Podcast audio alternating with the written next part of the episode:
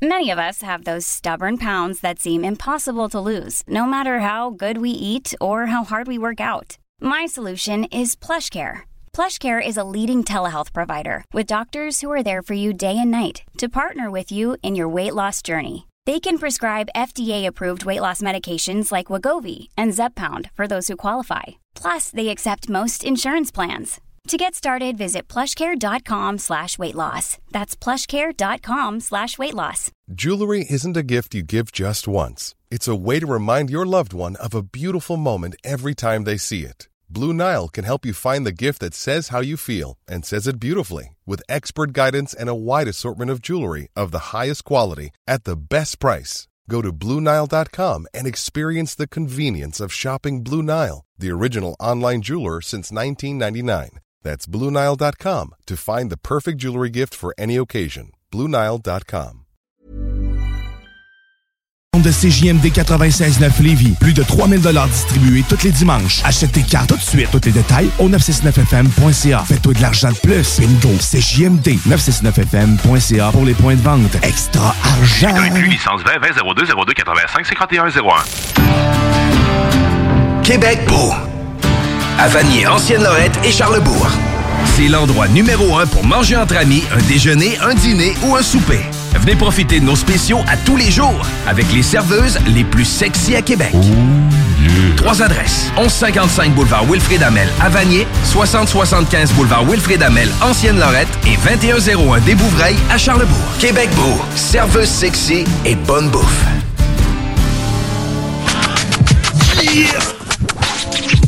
Vous écoutez CJMD 96.9.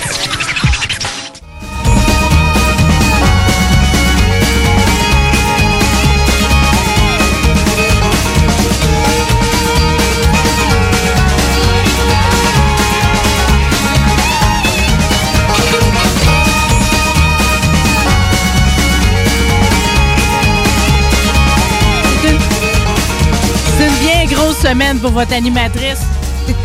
Passe vraiment par une large gamme de sentiments et d'émotions. J'apprécie le voyage pareil.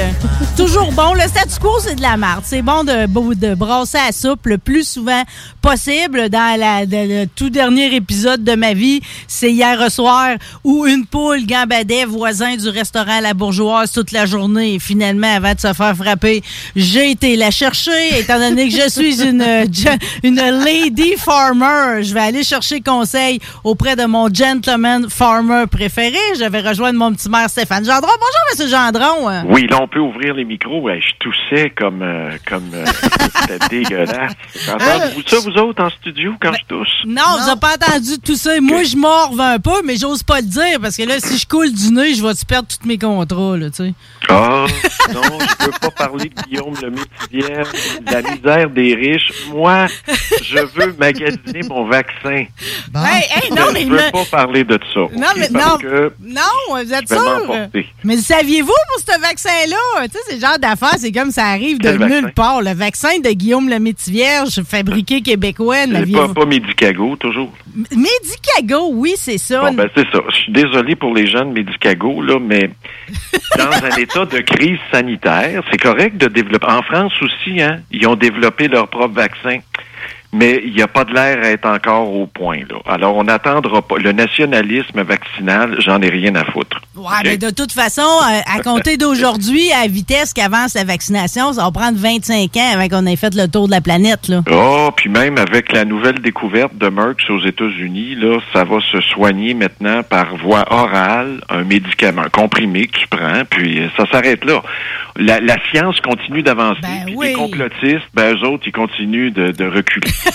C'est correct. C'est sûr que la, la non, on n'a pas de temps à perdre, la distance s'accentue, puis effectivement, quand on va regarder le dossier dans 50 ans, on va se rendre compte Ben, qu'il y a eu plusieurs ratés, puis qu'il y avait des voies plus faciles, on Oui, va mais- finir par les trouver. Non, mais les gens qui contestent là, en crise sanitaire, admettons, là, dans l'histoire de l'humanité, tu regardes, il y a toujours un paragraphe où on parle d'eux autres. Mais à un moment donné, on passe à l'autre paragraphe, puis ça finit par ceux qui, disaient que les attentats du 11 septembre, c'était organisé par George Bush. Et ça sera peut-être deux lignes, puis peut-être trois mots sur Amir Kadir, qui lui aussi a adhéré à ça. Tu sais, ça fait Mm. les manchettes une fois dans le soleil. Eh, Mais c'est drôle parce que j'ai eu, j'ai eu un nouveau chapitre sur l'histoire du, euh, du World Trade Center, OK? Oh, Puis ça, tu sais, dans le fond, non, mais écoute, ça, ça m'a- non, mais ça m'a fasciné parce qu'à titre de fille de l'amiante, tu sais, veux dire, je, Oui. viens de la région de, je viens de Saint-Antoine de Pontbriand, mon père a travaillé à Mine Nationale, mon oncle, mon grand-père, tu comprenais, tu sais, c'est comme moi, Ah oui. l'amiante, j'en ai pas peur pourtant, tu sais.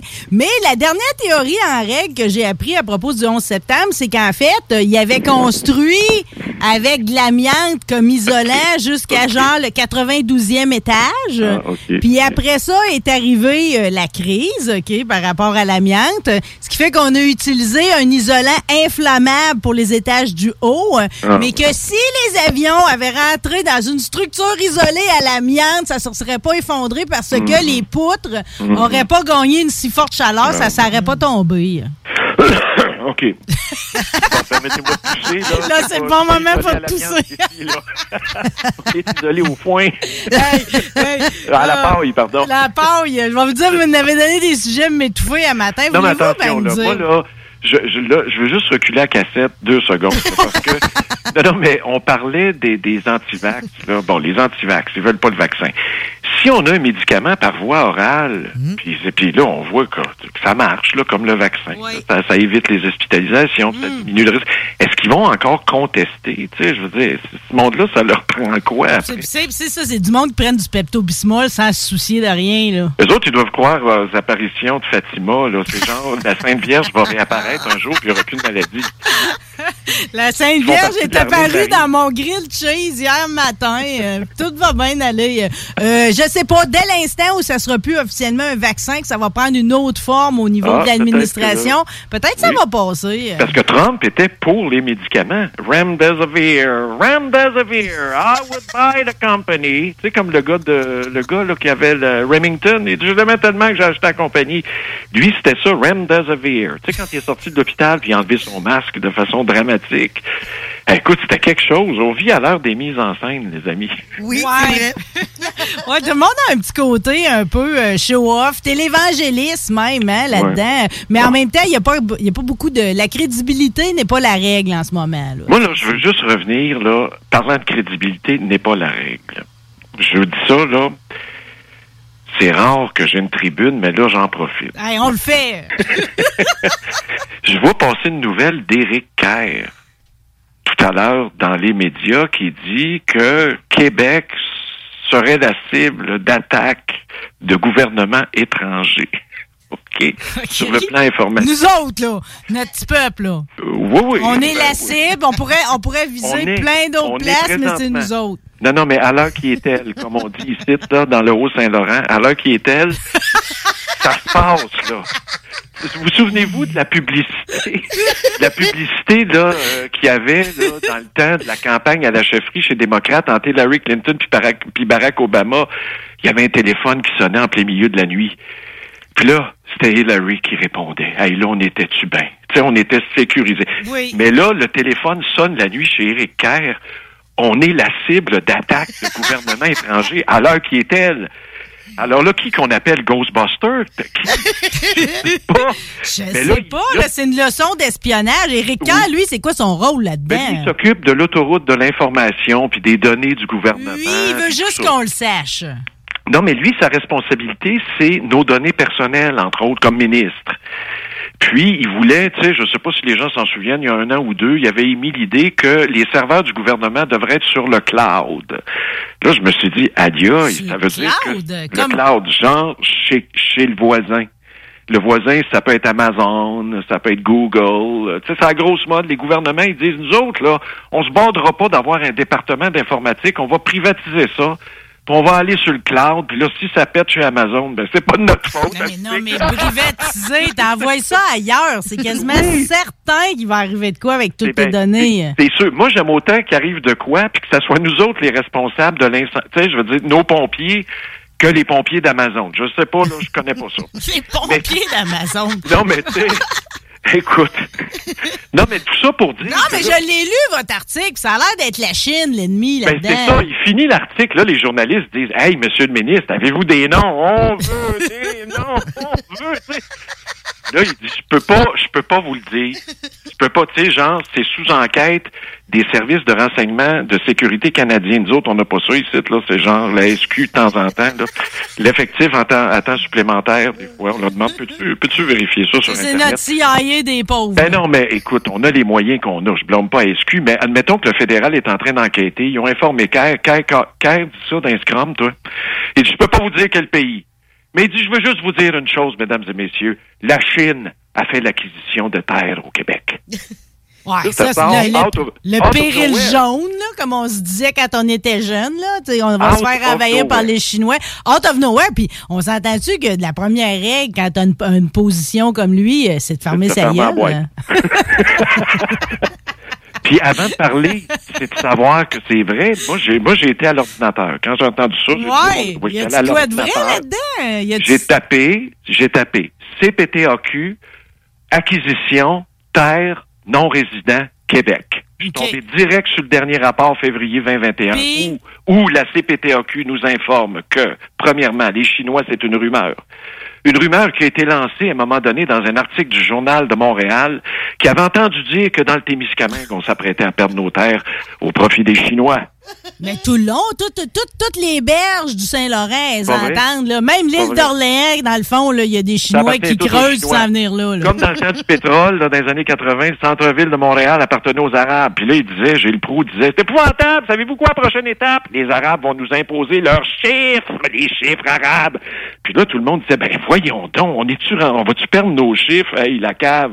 Les chiffres arabes, c'est ce qu'on utilise à tous les jours, en tout cas. Pour, pour revenir à l'histoire, c'est que, savez-vous combien, premièrement, c'était une rumeur en 2013. Là, le gouvernement s'est dépêché de changer la loi. On resserre les règles, les Chinois débarquent. Depuis les cinq dernières années, la CPTAQ analyse les transactions, justement, de non-résidents qui font l'acquisition de terres au Québec. Savez-vous pourquoi? Parce que c'est elle qui les autorise en vertu de la loi. Il y a une loi spéciale là-dessus. Puis c'est qui les étrangers qui achètent chez nous? Au final, c'est les Chinois? Zéro Chinois dans les cinq dernières années. Zéro Chinois, je parle de compagnies euh, non résidentes, personnes physiques, bon, tout de morale, tout le kit là, de non résidents. Zéro Chinois. La majorité, ce sont des Américains. Le deuxième groupe, ce sont des Canadiens ontariens. Et le reste, c'est de d'autres provinces. Et c'est majoritairement des fonds d'investissement puis des fonds de retraite. Oh mon OK, Dieu, l'histoire est plate à coup, là. On se calme. Non, mais il n'y a pas de Chinois, là. là. Mais même, même. J'en euh, connais un, par exemple. C'est pas un Chinois, mais c'est, c'est Pangea et Charles Sirois. Ça rime un peu, je fais de la poésie.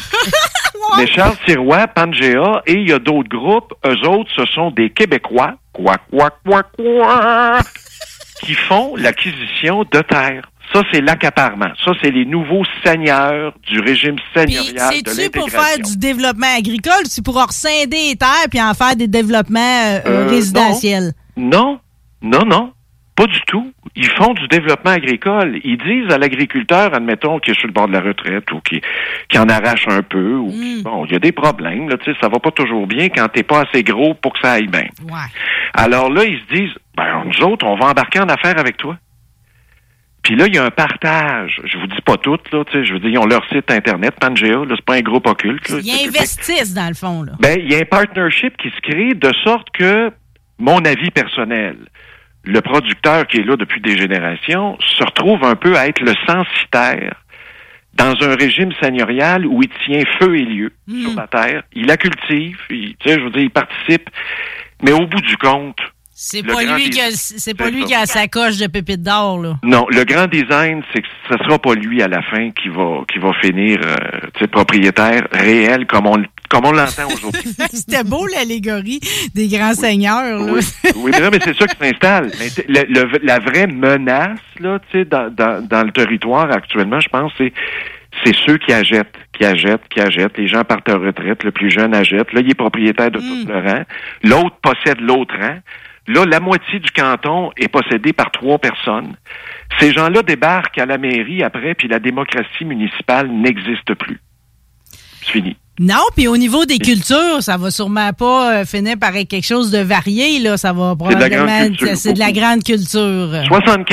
75% des terres au Québec servent à nourrir le bétail Et beaucoup de ce bétail s'en va en Asie ou aux États-Unis. Le plus beau de ce bétail, parce que d'après moi, la meilleure, la meilleure, la meilleure tranche de steak, elle reste pas ici, là. Mais, mais là, si tu veux changer le modèle, il faut que tu dises à ceux qui sont dans ce système-là, il faut que tu compenses. Là. Tu peux pas dire à quelqu'un, là, la troisième génération, puis il est à côté avec 5 millions de dettes, hey, on s'excuse, on fait plus ça. Ça, ça marche pas. Tu sais, c'est- il faut, il faut- tu peux pas, tu peux pas casser le moule du jour au lendemain. Là, Non, mais je me demande jusqu'à quel point, tu sais, il faudrait que les chiffres, je sais pas si on peut les étaler, là, mais tout ce qu'on donne en assurance agricole, là, à un moment donné, tu sais, ça devrait orienter nos choix pareil pour le futur, ça, là. Me semble-t-il, là, c'est pas tout qui est couvert par l'assurance euh, récolte. Non, mais là, je disais que pour les bleuets cette année, vu que ça a été l'hécatombe pour les bleuets, les demandes sont même pas toutes rentrées. On avait déjà 5,3 millions de versés parce qu'il y a 90% moins de bleuets. Ouais. Moi, j'ai vu des chiffres là, dans les dernières années. Là, on a élargi la couverture d'assurance, mais on couvre pas tout. Là, ça tourne autour de 130 millions de ce que j'ai vu annuellement. Ça peut, ça peut être plus là, d'une année à l'autre. là. Il y a de la sécheresse. Mais je veux dire, on est-tu dans le positif, nous autres, avec notre agriculture? Tu Ben, sais, je veux dire, y a-tu quelqu'un qui fait de l'argent, là? Tu sais, un bon Euh, oui. agriculteur Ben, de oui. troisième génération. Oui. Il y a des beaux tracteurs, puis en plus, il fait mais de Il y a l'argent. l'endettement. La, la ferme moyenne au Québec, là, la ferme moyenne au Québec, elle vaut 3 millions à l'heure qui est elle. Elle est endettée de 29 à 30% Ça, c'est son ratio d'endettement. C'est la deuxième plus endettée au Canada. On, est à ce ratio-là. là. Il y a les maritimes, je pense, qui sont pires que nous autres, me semble. Mais il y a encore de l'espace, mais c'est la fuite en avant. C'est la fuite vers grossir. C'est mon voisin qui vient de se construire une deuxième aréna à côté. C'est ça. C'est, t'es en affaires, là. On n'est pas les sœurs grises, là. Puis il faut qu'elle soit soutenue, cette agriculture-là, parce que tu compétitionnes avec d'autres pays qui ont des normes environnementales moins bonnes que toi. Ouais, je sais, sauf que dans le fond, les, les normes environnementales des autres, on devrait s'en foutre parce que je veux On dire, c'est notre santé qui devrait être importante là-dedans. Parce que quand t'ingères un produit qui a pas eu des bonnes normes, qui a eu n'importe quoi dans le cochon ou n'importe quoi sur la pomme, au final, ça finit, ça finit mal pour nous autres, là. Tu sais, c'est pas pour rien qu'il y a tant de cancers ici puis qu'il y a des pays qui en ont oui, mais ça, tu là, ça, c'est un débat de pays riches. Ça, ce que tu viens de dire là, là, c'est l'argument de- C'est le dilemme nord-sud? Ben, euh, globalement, je parle, je sais pas que t'es riche là, dans ton compte de banque, là, mais c'est le discours qu'on entend d'un pays riche. Ah ouais, mais tu sais, nos normes, nous autres, puis là, c'est pas bon pour la santé. Nous autres, on est rendus là. Tu peux pas demander euh, je Non, sais pas, on peut pas à la demander. Malaisie ou à l'Indonésie, eux autres, ils vivent avec l'huile de palme. Ils ont absolument le droit d'utiliser les techniques qu'on a utilisées qui étaient peut-être pas bonnes, eux autres aussi, pour s'en Ben, sortir parce qu'on les mais- a pris, nous autres. Mais même le gouvernement là-bas a pas les moyens de se doter, genre, de- des, des politiques chromées comme nous autres, là. Tu sais, je veux dire, de- ça, ça marche pas, là. Ils attendent la Banque mondiale pour le trois quarts de leur projet. Non, je le sais, mais ça me fait, de ça me fait quoi pareil quand je m'achète, mettons, une, une fraise des États-Unis, de savoir qu'elle a été savoir. graissée 85 fois avec de quoi qui est peut-être plus du DDT, mais qui vaut pas le cul non plus. Ils ont mis du beat. Ils ont mis du beat, OK? Mais ça me fait de quoi pareil, tu comprends-tu? J'aime mieux pas manger de fraises l'hiver que de les manger de même. Ah ben là, si tu parles de, marge- de manger selon les saisons, là, tu parles de la simplicité volontaire. Ben, ça en est, ça en est, rendu- ça en est. Oui, je le sais. Ah, ça, ouais, mais jugez-moi pas, monsieur le maire, parce Non, que comprenez-vous? Non, mais je suis quand même pas. dans un monde de pauvres. Tu sais, je veux dire, j'ai pas les moyens de m'acheter des raisins biologiques. Avez-vous vu le prix de ça? Si d'avoir une grappe, c'est 24 pièces. Par contre, la banane va me coûter 20 cents mais- de différence pour 6. Fait que là, elle, je vais la prendre bio, tu sais. Oui, mais les, les gens là de la nouvelle agriculture, je me moque pas, là, je fais juste une imitation. les gens de la nouvelle agriculture, Jean-Martin Fortier, Jean-Martin Fortier, Jean-Martin. Ah, Jean-Martin, il est bien le fun. Jean-Martin, lui, il va dire que plus on consomme, moins on va payer cher. Euh, Tu comprends? C'est, c'est, il faut casser le servicieux. Puis là, là, le jeune là, qui est à Cube Radio, là, le jeune cuisinier, là, hipster, là, lui, il va dire attention. Les consommateurs vont manger local et bio peut-être jusqu'à 10% plus cher, mais après de ça, ils débarquent. ben, c'est clair. Ben oui. Tu sais, t'as le penseur, le philosophe, puis t'as le réel. Le réel dans le monde de monsieur, madame, tout le monde qui en mange pas, nous autres, de l'agriculture. Nous autres, on jase de ça, on triple, on a, on part en ballon. Mais celui qui nous écoute dans le char, lui, il se dit, ben là, moi, j'ai pas le temps de penser à ça, là. Tu sais, je conduis un truck 12 heures par jour, là, tu sais.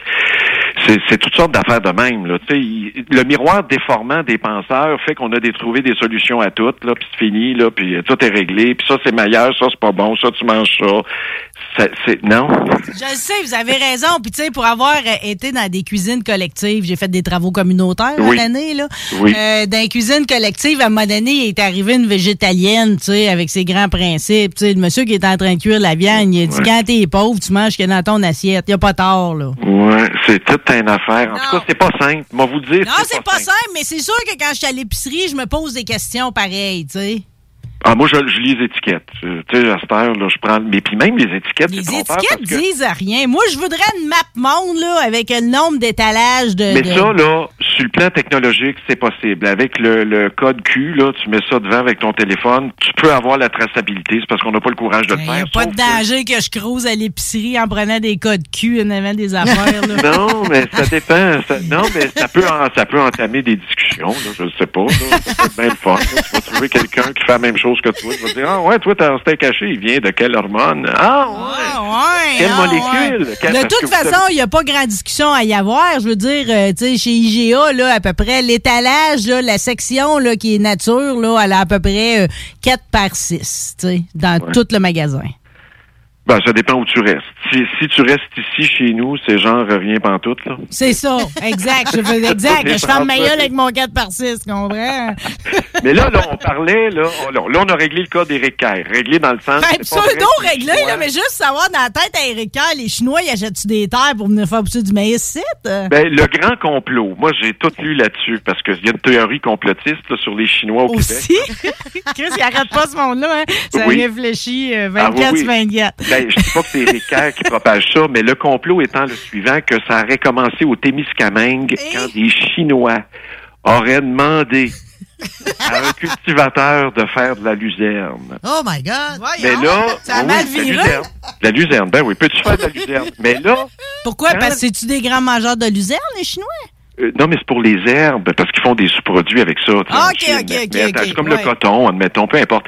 Mais c'est pas ça. Là, c'était plus rendu. Les Chinois m'ont demandé de faire de la luzerne. Quand ça s'est rendu au village, je paraphrase, là, les Chinois viennent nous acheter.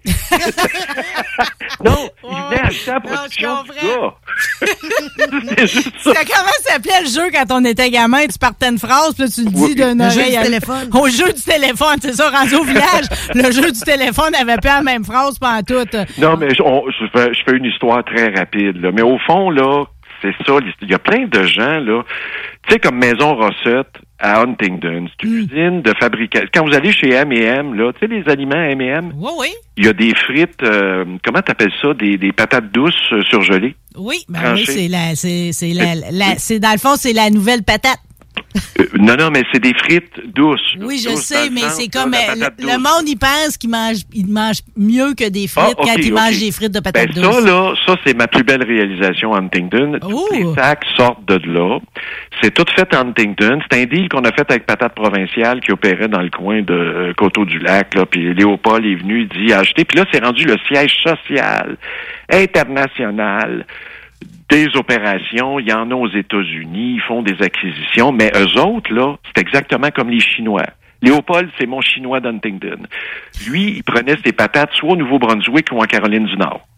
C'est le même principe que les Chinois. Eux autres, ils ont des produits d'usine. Ils disent, hey, il en fait là-bas au Québec. On va aller en chercher. C'est ça. C'est ça. C'est pas le, c'est pas les Chinois viennent nous acheter. Non, non. Les Chinois viennent acheter nos produits. C'est pas Non, tout à mais fait les pareil. Chinois, ils veulent se nourrir, ce qui arrive. C'est certain qu'ils vont aller chercher du stock partout, là. Ben oui, mais nous, quand Ils ont on un moyen de voyager ça en plus. Ils viennent, ils viennent même chercher notre récupération. Ils ramassent toutes nos affaires qu'on n'a pas besoin. Ben, c'est d'un deux bords, là. Je veux dire, le Canada, aux dernières nouvelles, c'est un pays exportateur agricole. là. Exact. ben, exact. ben, c'est puis je vais dire une affaire. euh, Le, le, le Québécois moyen, il achète chinois en baptême. Mais là. ceux qui disent la souveraineté alimentaire, la souveraineté. Oui, mais attention, là. Si tu veux, si tu veux te retirer de la danse, si tu veux plus de produits étrangers, puis qu'on va, on va se donner priorité à nos produits, ça veut dire que il n'y a plus d'exportation de porc, il y a plus, il va y avoir des mesures de, comment tu appelles ça, de représailles. Euh, de, de- ah ouais, de- des autres pays, euh, Ben ça oui. peut. euh. Ben oui, c'est sûr. Non, non, mais le Québec, là, aux dernières nouvelles, il est encore dans le Canada, là. Puis un Québec indépendant voudrait pas faire partie des ententes euh, inter- internationales de commerce? Non, Ben mais là, moi, semble que, moi, semble que? Lucien Bouchard, ce qu'il nous avait préparé, lui, c'était une affaire où on restait dans les ententes internationales. On faisait juste Oui. gagner notre culture, puis euh, le, Puis le Parlement, là. Notre Parlement, exactement. c'est ça, notre- le- exactement. posséder, nous, nous, nous allions nous posséder. Ben, si on veut devenir l'Albanie, là, tu sais, l'Albanie, je parle pas Albanie, New York, je parle Albanie euh, en Europe de l'Est, là, ben qu'on me le dise tout de suite. Je veux dire, si tu veux te couper de tout le monde, là, ça, ça peut être ça aussi, là.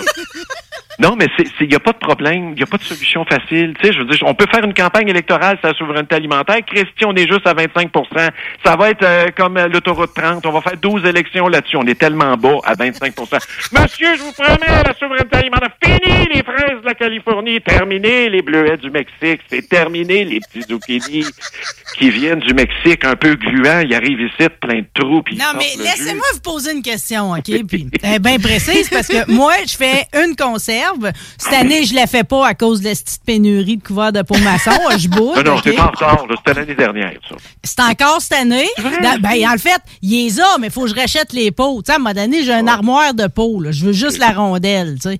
Ça Ah. fait que les petits cornichons, avant, nous étions souverains du petit cornichon, nous autres sites au Québec, OK? Oui, Quand la t'allais t'acheter du petit cornichon en tablette, c'était du petit cornichon fait au Québec. À ce temps, de te trouver un petit cornichon si t'as pas une belle âme comme moi qui en fait avec amour, OK? Ouais, y a des marchés Ils sont tous, ils viennent tous de l'Inde. Il y a le circuit cornichons. court, il y a le circuit court, le circuit local, les épiceries de proximité, Rachel Berry, tout ce que tu voudras.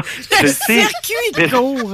mais ça, c'est des marchés de niche, ma chère. Ouais, le marché Euh, de niche, il part à 12,99 pour la poussière, hein, je veux dire. Ben, euh, écoute, il est dispendieux. compliqué. Le circuit mais court, il est cher.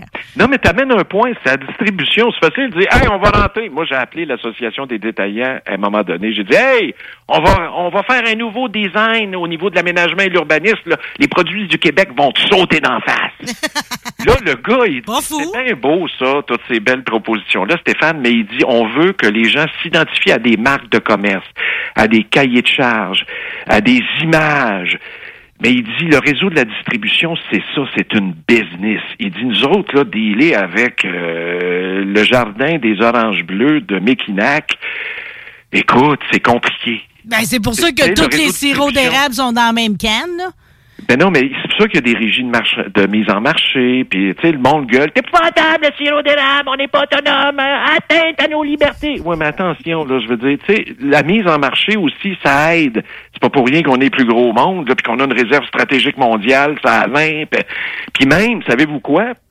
Les producteurs d'érable du Vermont, à un moment donné, là, il y a le ministre de l'Agriculture de Donald Trump qui passe par là, là M. Perdue. là. il arrive là. Ben, comment ça va, les gars? Il pogne le ministre par le chignon. Il dit, nous autres, on veut un modèle comme il y a au Québec. De mise en marché du sirop d'érable. On peut-tu avoir ça, s'il vous plaît? Ouais, ouais, on va regarder ça. Mais tu sais, c'est ça. Tu sais, je veux dire, ah, mais Je savais pas qu'on était un modèle là-dedans parce que quand la police du sirop elle débarque chez les sucreries, les gars, ils aiment pas ça. Ben, non, je le sais, mais c'est pas tout blanc, puis c'est pas tout noir. C'est juste ça au fond. Là. On pourrait tout être agriculture, chacun dans notre coin. Savez-vous pourquoi on a mis la mise en marché du lait? Pourquoi on a fait ça, la gestion de l'offre? C'est parce que dans le temps, là, dans les années 70, genre, je sais pas trop quand ça a parti, les vaches valaient toutes en même temps. Puis à chaque année, il y avait des pénuries de lait au Québec. Puis à chaque année, il y en avait des Il y avait des surplus ailleurs dans l'année. La science n'était pas avancée, le- le- le- les connaissances n'étaient pas au rendez-vous. Fait qu'on s'est dit, on va faire là pour pas qu'il- pour pas qu'il y ait de pénurie, qu'on en ait de stabilité à l'année longue. Ah là, c'est sûr, ils disent le marché est captif. ça oui, il y a eu des effets pervers, mais tu peux pas, tu peux pas crier ça par, par la fenêtre. C'est encore stable, ça, le marché du lait. Parce que, je veux dire, là, on est rendu qu'on fait du lait de patate, là. tu sais, le, le- Écoute, le lait de vache, là, c'est- c'est-tu stable, ça, là? Je veux pas, je veux pas être prophète Ça, de malheur. C'est vraiment sensible comme sujet, le lait de vache, là. Moi, je veux pas être prophète de malheur, mais je vous dis ceci. Je sais pas quelle heure qui est, là, quelle heure qui est. Là, il est, Et vous allez vous 28, faire comme Bernard de Rome, mais à midi 27. euh, C'est ça, ça achève. moi, j'ai la théorie suivante. Ce qui va arriver au lait, puis ce qui va arriver à la viande. Écoutez bien ça, ça sera pas et que j'écoute.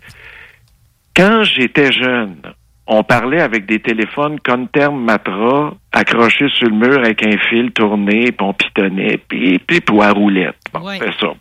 Aujourd'hui, tu peux faire l'amour avec ta blonde dans ton téléphone. Ça, on est rendu là. Ouais. Ben moi, je vous dis que dans en, en l'espace d'une génération, on s'entend-tu que c'est l'espace d'une génération?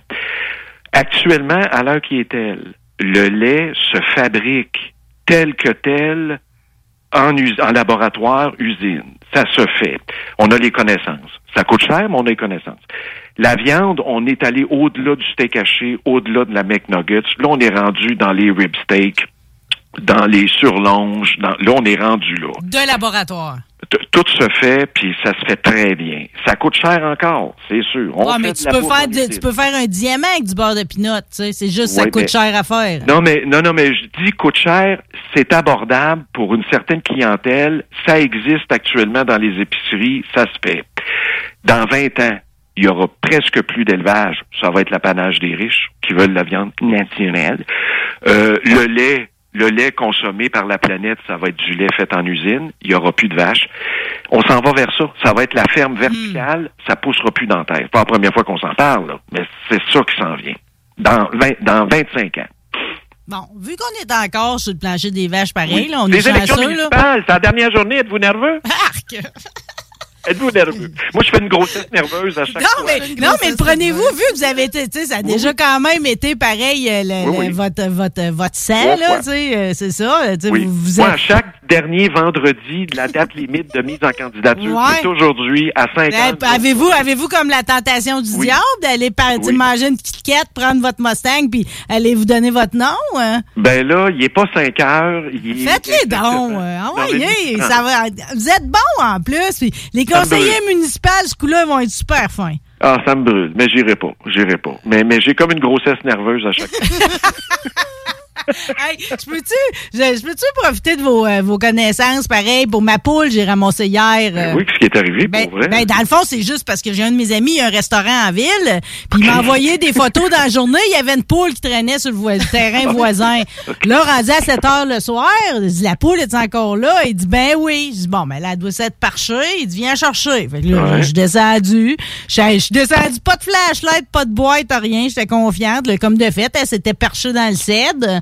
Fait que là, je l'ai ramassé, je l'ai pris dans mes bras, je l'ai ramené chez nous. Elle m'a fait un œuf à matin. C'est déjà un bon signe, là. Elle doit se sentir bien Oui, quand même. oui, oui, Euh, je me demandais juste parce que une des affaires que je, trou- je trouve difficile avec les petits animaux, c'est l'intégration. tu sais, Parce que la poule rousse, elle a beau être fine avec l'être humain, ben elle est bien sauvage avec les, Non. les autres. Vous faites comment votre intégration, vous autres, quand, quand Moi, vous j'ai eu arrivez deux de- gangs. Moi, j'ai eu deux gangs. J'avais une gang de Armstown durant Botreau.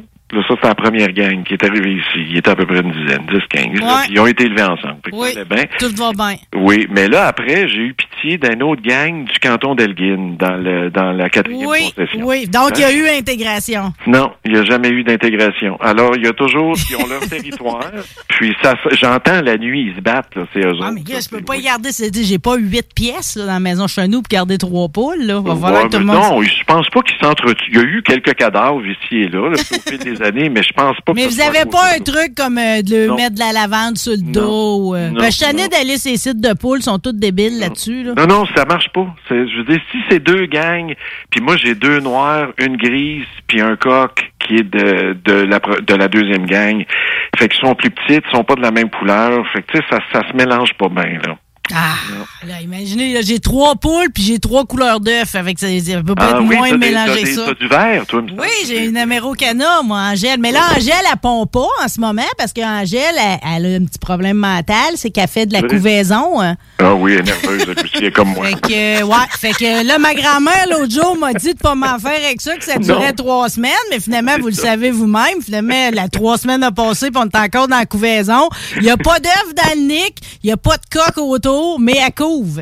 Oui, mais jette un œuf caramelique, là, puis ça va faire. Moi, en tout cas, je sais pas trop quoi faire, mais là, il va y avoir un petit choc parce que là, il y a une poule blanche qui vient d'arriver. Euh, Monsieur le maire, ça a été fort agréable Ah, c'est encore à midi, que ça fait du bien, tout Oui. ça. C'est quoi le reste de votre journée, à part la tentation d'aller vous inscrire aux élections? hein? Euh, non, mais là, je termine le manuscrit de mon livre euh, sur l'occupation du territoire. C'est pour ça, là, je vous en ai quasiment dit la moitié. Ouais, euh, ok, ça va être, ça va être, ça va être jeté sur le papier, ça. Là, c'est qui votre, Oui. c'est qui votre maison d'édition? Ça va être éco-société. Euh, ça va être euh, éco-société au printemps, là, diffusé, mais je le dépose en fin de semaine. Hey, bravo! Euh, ben, parce qu'en plus de bien parler, c'est vrai, vous écrivez bien. Ah, ça, je te dirais que mon éditrice aura fait les corrections. Peut-être que ça va s'arrêter Ah, les là. corrections. Je vous connais, maniaque de la langue française. Je suis certaine qu'il ne trouvera rien, même pas un petit participe passé dans le détour. Oh, non, vous êtes non, non. adorable. Merci beaucoup. Bon, ben, bien un, beau bonjour à. Nathalie. On vous aime. Ça marche, bye tout le monde.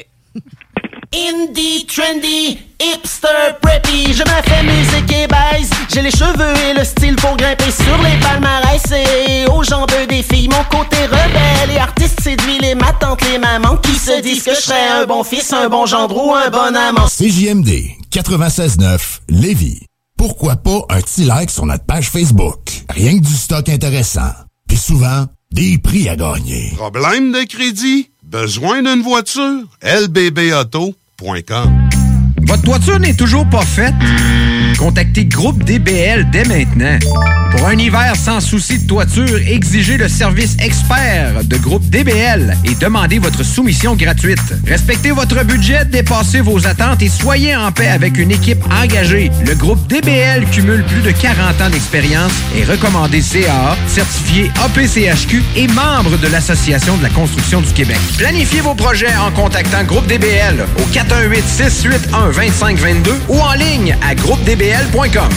Tu veux de l'extra cash dans ta vie? Bingo! Sur les ondes de CJMD 96.9 Lévis, plus de 3000 distribués tous les dimanches. Achète tes cartes tout de suite. Tous les détails au 969FM.ca. Fais-toi de l'argent de plus. Bingo! CJMD 969FM.ca pour les points de vente. Extra argent! Inclus licence 20 20 02 02 85 51 01. Alex a hâte de voir son groupe préféré sur scène. Il y a pensé toute la semaine. Il a acheté son billet, il a mis son chandail du groupe, il s'est rendu à la salle de spectacle. Il n'a pas pu rentrer dans la salle de spectacle. Il a rangé son chandail du groupe, il a acheté son billet et il y a pensé toute la semaine. N'attendez pas de frapper un mur. Faites-vous vacciner. En septembre, le passeport vaccinal sera exigé pour fréquenter certains lieux publics. Un message du gouvernement du Québec. Québec beau.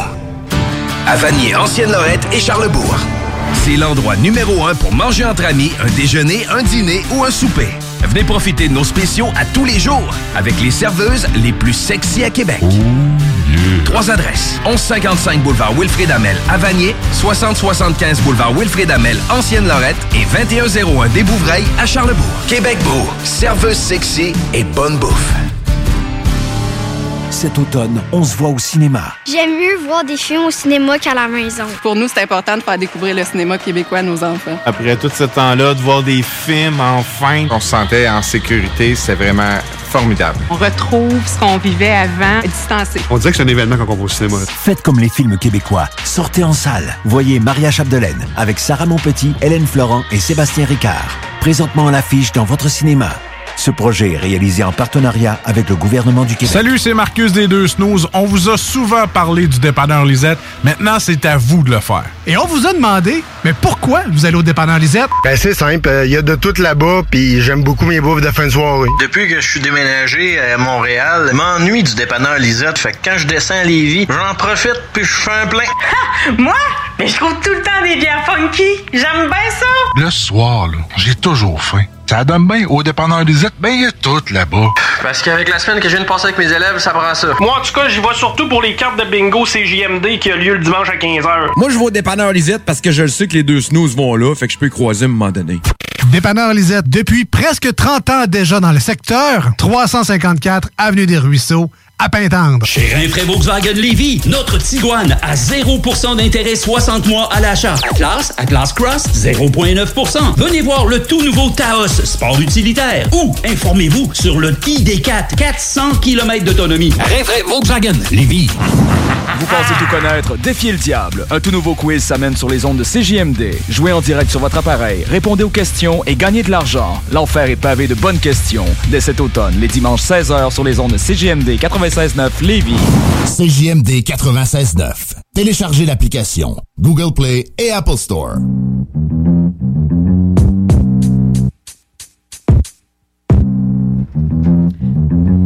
Nous autres, ici, dans l'émission Rebelle, on est les fidèles.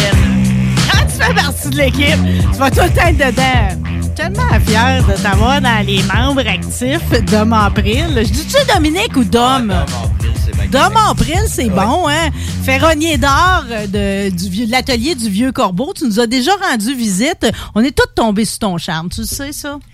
Ah, OK. C'est vrai, ça? c'est le fun. OK, je vais faire un récapitulatif pour les gens qui n'étaient pas là à ta première visite. OK, Euh, tu fais quelque chose d'extraordinaire, c'est-à-dire que toi, tu as 27 ans de service Oui. euh, comme Euh, militaire euh, Oui, dans l'infanterie. dans l'infanterie. euh, Puis quand tu as sorti de là, euh, je sais pas combien ça a pris de temps te revirer de bord, là, mais euh, en 2018, tu as fondé La Forge. Oui, j'ai fondé ma propre forge euh, en spécialisant en ferronnerie d'or qui s'appelle l'atelier du Vieux Corbeau.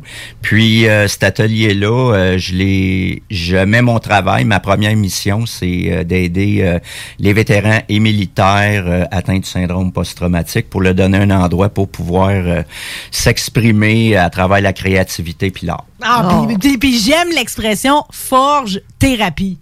Oui. C'est exactement ça. Dis-moi donc, dans les candidats qui passent, parce qu'à chaque fois que, que je regarde, tu sais, parce que tu as différents, bon, ben là, une fin de semaine, il y a une gang qui débarque, il y en a d'autres. Tu sais, à peu près combien de personnes peuvent circuler à la forge? Ben là, présentement, c'est sûr, avec ce qu'on vit euh, avec la pandémie, bon, ben, je reçois une personne par jour.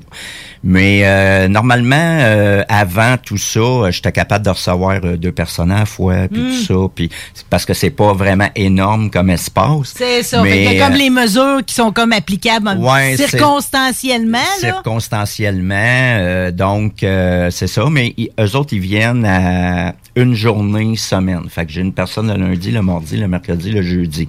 Les gens Puis ils viennent. reviennent la semaine d'après, je veux Ils dire. reviennent la- Fait la que semaine le projet, j'ai pas besoin de le finir la journée même. Je sais que l'autre lundi, je Non, reviens. c'est ça. Comme là, euh, j'ai donné un projet spécial à, à mes, mes candidats. C'est de faire un arbre. Puis ils ont des mesures à respecter, puis tout ça. C'est pour pratiquer euh, des techniques euh, de base qui leur ont été enseignées. Puis avec ces techniques de base-là, ben c'est de créer une chose. Fait que j'ai donné un arbre parce qu'avec un arbre, tu peux vraiment euh, faire n'importe quoi. Euh, tu peux euh, créer. Tu sais, j'en ai un qui veut faire de son arbre un porte-bijou pour donner à Noël à sa blonde. C'est ça. Fait que tu sais, c'est c'est vraiment, euh, c'est vraiment. Puis euh, ils pratiquent vraiment leur vision créative Oui. sur cette pièce-là. Bon, fait que ah, ça, c'est merveilleux parce que t'imposes pas un croquis. Je veux dire, chacun va, va s'émanciper là-dedans. Tout le principe est là-dedans. Juste, juste me rappeler aussi, parce que dans la beauté de ton système, mettons, lui, il va repartir avec son arme, mais dans tes créations à toi, Oui. il me semble que tu, euh, tu réinvestis toujours euh, pour grossir la forge, tu sais, dans le fond. Oui, c'est ça. C'est Ben, ça. Mes créations à moi, euh, bon, euh, je fais souvent, je prends des commandes des gens qui veulent des choses. Moi, ce que je demande aux gens, c'est de pas m'imposer rien. Euh, c'est sûr qu'ils veulent un projet, mettons qu'ils veulent un ensemble à foyer. Euh, Je veux un tisonnier. Ouais, un tisonnier, genre. Tu sais, souvent, on me dit, euh, je veux une tête de dragon. Ouais, ben, moi, c'est difficile de résister parce que quand une fois qu'on a vu tes têtes de dragon, tout le monde on veut brasser notre feu avec. Ouais, J'en suis là. Ouais, non, c'est ça. Puis, euh, mais je demande aux gens de, de beaucoup me laisser carte blanche Ouais.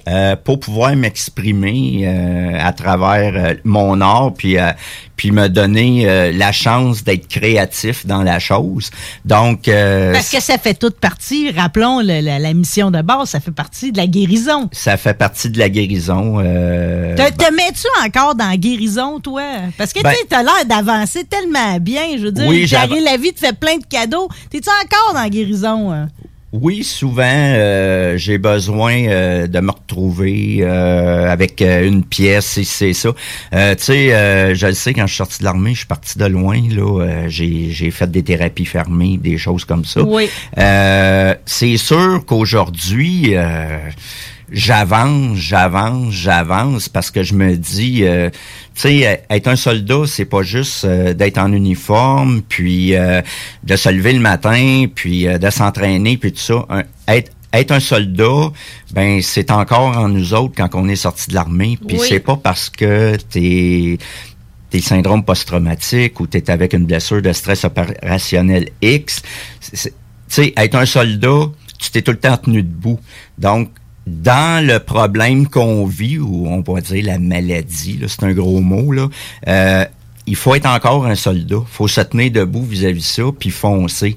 Euh, tu sais, je le sais quand que, sais, c'est pas, c'est pas évident pour tout le monde, mais. Euh, J'aime beaucoup ton image de faut toujours être debout. Ouais. Tu sais, dans le fond, parce que c'est ça, parce que dans, dans vous- étant donné votre, votre culture, tu sais, votre, votre vision de l'humanité, euh, euh, vous, vous êtes pas supposé avoir un genou à terre. Hein? Toujours non, debout. Non, c'est ça, C'est toujours ça, la debout, tout différence. ça. Mais tu sais, oui, il est venu un moment que j'ai euh, j'ai mis un genou à terre, tu sais, parce que je filais vraiment pas bien. Mais le, le, le meilleur des soldats va mettre son poing à terre. Puis il va se relever. Il va se relever, exactement.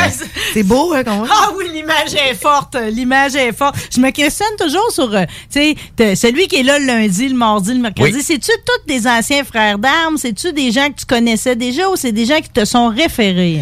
Bon, euh, la première chose, euh, il y en a là-dedans que j'ai croisé durant ma carrière, euh, que j'ai que j'ai rencontré euh, comme ça durant ma carrière. C'est pas des gens que je connais euh, comme tels. Euh, Est-ce des frères d'armes? Euh, Oui, c'est des frères d'armes par le fait qu'on vous a étiez tous- pas en infanterie ensemble? Non, ou... non, tu sais. Euh, puis euh, la beauté de la chose, c'est que souvent euh, les gens m'écrivent euh, sur ma page, puis là ils m'expliquent leur toute leur euh, pedigree. euh, pourquoi ils sont rendus syndrome post-traumatique, blessure, stress opérationnel et ainsi de suite. Donc, euh, je prends ça en compte, puis euh, souvent je les invite pour une rencontre parce que je passe les gens en entrevue, bien entendu. Euh, puis je les invite pour une rencontre, puis j'évalue si oui ou non sont rendus là dans leur cheminement. Euh, c'est sûr que c'est oui, il y a une sélection. Euh, souvent, je vais dire à une personne, je vais dire, travaille encore là-dessus, puis tu reviendras. Parce que c'est sûr que moi, moi-même, j'ai une, une BSO, qui est une blessure de stress opérationnel.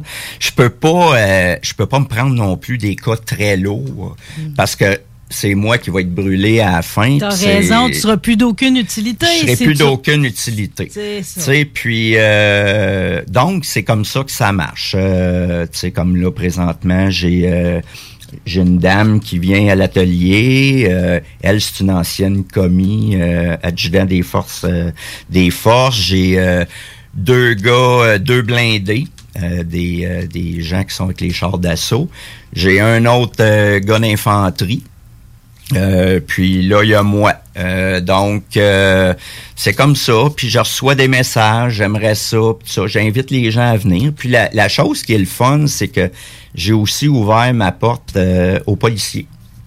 Ah OK, oui, les euh, autres aussi, hein, ils ont Oui, eux autres aussi ils vivent des choses euh, pas faciles. C'est drôle, je m'étais jamais arrêté à ça. Non, Ouais. les policiers Ouais. aussi, ils sont. J'ai euh, j'ai des policiers qui sont venus chez nous. euh, euh, j'ai j'ai un policier là de Montréal qui était supposé venir là, mais là euh, il a été il fallait qu'il rentre travailler en fin de semaine. Euh, mais lui, ça serait la deuxième fois qu'il reviendrait. Euh, j'ai ben c'est ça, tu sais, j'ai ma, ma porte est ouverte euh, à- aux gens qui ont qui ont de la misère. Puis, tu sais. dans la journée que je passe chez toi, là, Oui. c'est-tu la discussion que je que je- qu'on va avoir ou c'est le fait de marteler sur l'enclume? C'est, c'est, elle vient de où? Le bienfait, il vient de où? Bon, le bienfait commence dans la journée, moi te l'expliquer de même. Ouais. Le candidat Tu penses à la noix au jambon sur du dîner, là? Non, non. Le candidat, il arrive, puis il faut qu'il m'arrive avec un café deux laits. OK? Ça, c'est, c'est- ça, c'est un incontournable. Ça, c'est ma paye à moi pour euh, travailler sur- avec eux autres. Puis, souvent, euh, les gens euh, vont m'approcher, puis, tu sais, ils vont dire, ouais, j'ai eu une semaine assez poche, ça n'a pas bien été, j'ai, j'ai eu de la misère à dormir, tout ça. Bon, Oui. Fait que là, j'ai dit, ben, au- moi, dans ce cas-là, dans ce temps-là, ça me donne une idée. Euh, L'idée, c'est que bon, on va travailler sur tel projet, on va développer tel petit projet avec la personne, puis tout ça. Fait que je le mets sur un projet qu'il va pouvoir se concentrer, puis tout Sur ça, travailler. mesure, pas trop lourd. Pas trop lourd, puis tout ça. Quand il y en a qui m'arrivent, hey, j'avais hâte de venir, je suis en feu, puis ben là, euh, je vais leur donner un petit projet un petit peu plus imposant. Sais, j'essaie d'y aller graduellement, j'essaie de voir où ce que les gars, les filles sont rendus dans les étapes, puis tout ça. Euh, pour le donner des projets, comme euh, j'ai euh, mon gars d'infanterie, je l'ai trouvé prêt à commencer à faire des têtes de dragon. Fait que lui, euh, je, je devais faire une Et tête de doit être dragon. fier de ça. Oui, il était très fier, très content. Puis euh, j'ai demandé si avec son tisonnier, il a, il a joué dans le feu avec. Il dit non, il j'ose pas, il est trop beau. Il est trop beau, ouais, il est trop beau. Fait que non, c'est ça, c'est euh, c'est comme ça que ça roule. Tu sais, souvent. que c'est vraiment du sur-mesure, là, c'est ça Oui. je comprends. Oui, oui, T'en euh, prends un bout sur toi aussi. oui, beaucoup. euh, C'est beau, ça. Beaucoup. OK. Mais ça, ça, j'imagine que ça n'avait pas été prévu dans ton projet de départ. Non. Mais maintenant que tu le conjugues à merveille, OK, c'est comme. Ça a quelque chose de précieux pareil. D'aider l'autre, c'est la, c'est la plus belle chose qu'on peut faire. S'aider soi-même et aider l'autre en même temps, Oui. c'est euh, hein, c'est gratifiant des deux bords. C'est c'est comme si ça décuple justement le, le- le côté positif au bout de la chose. Sauf que là, c'est comme. Là, tu arrives avec un projet rassembleur.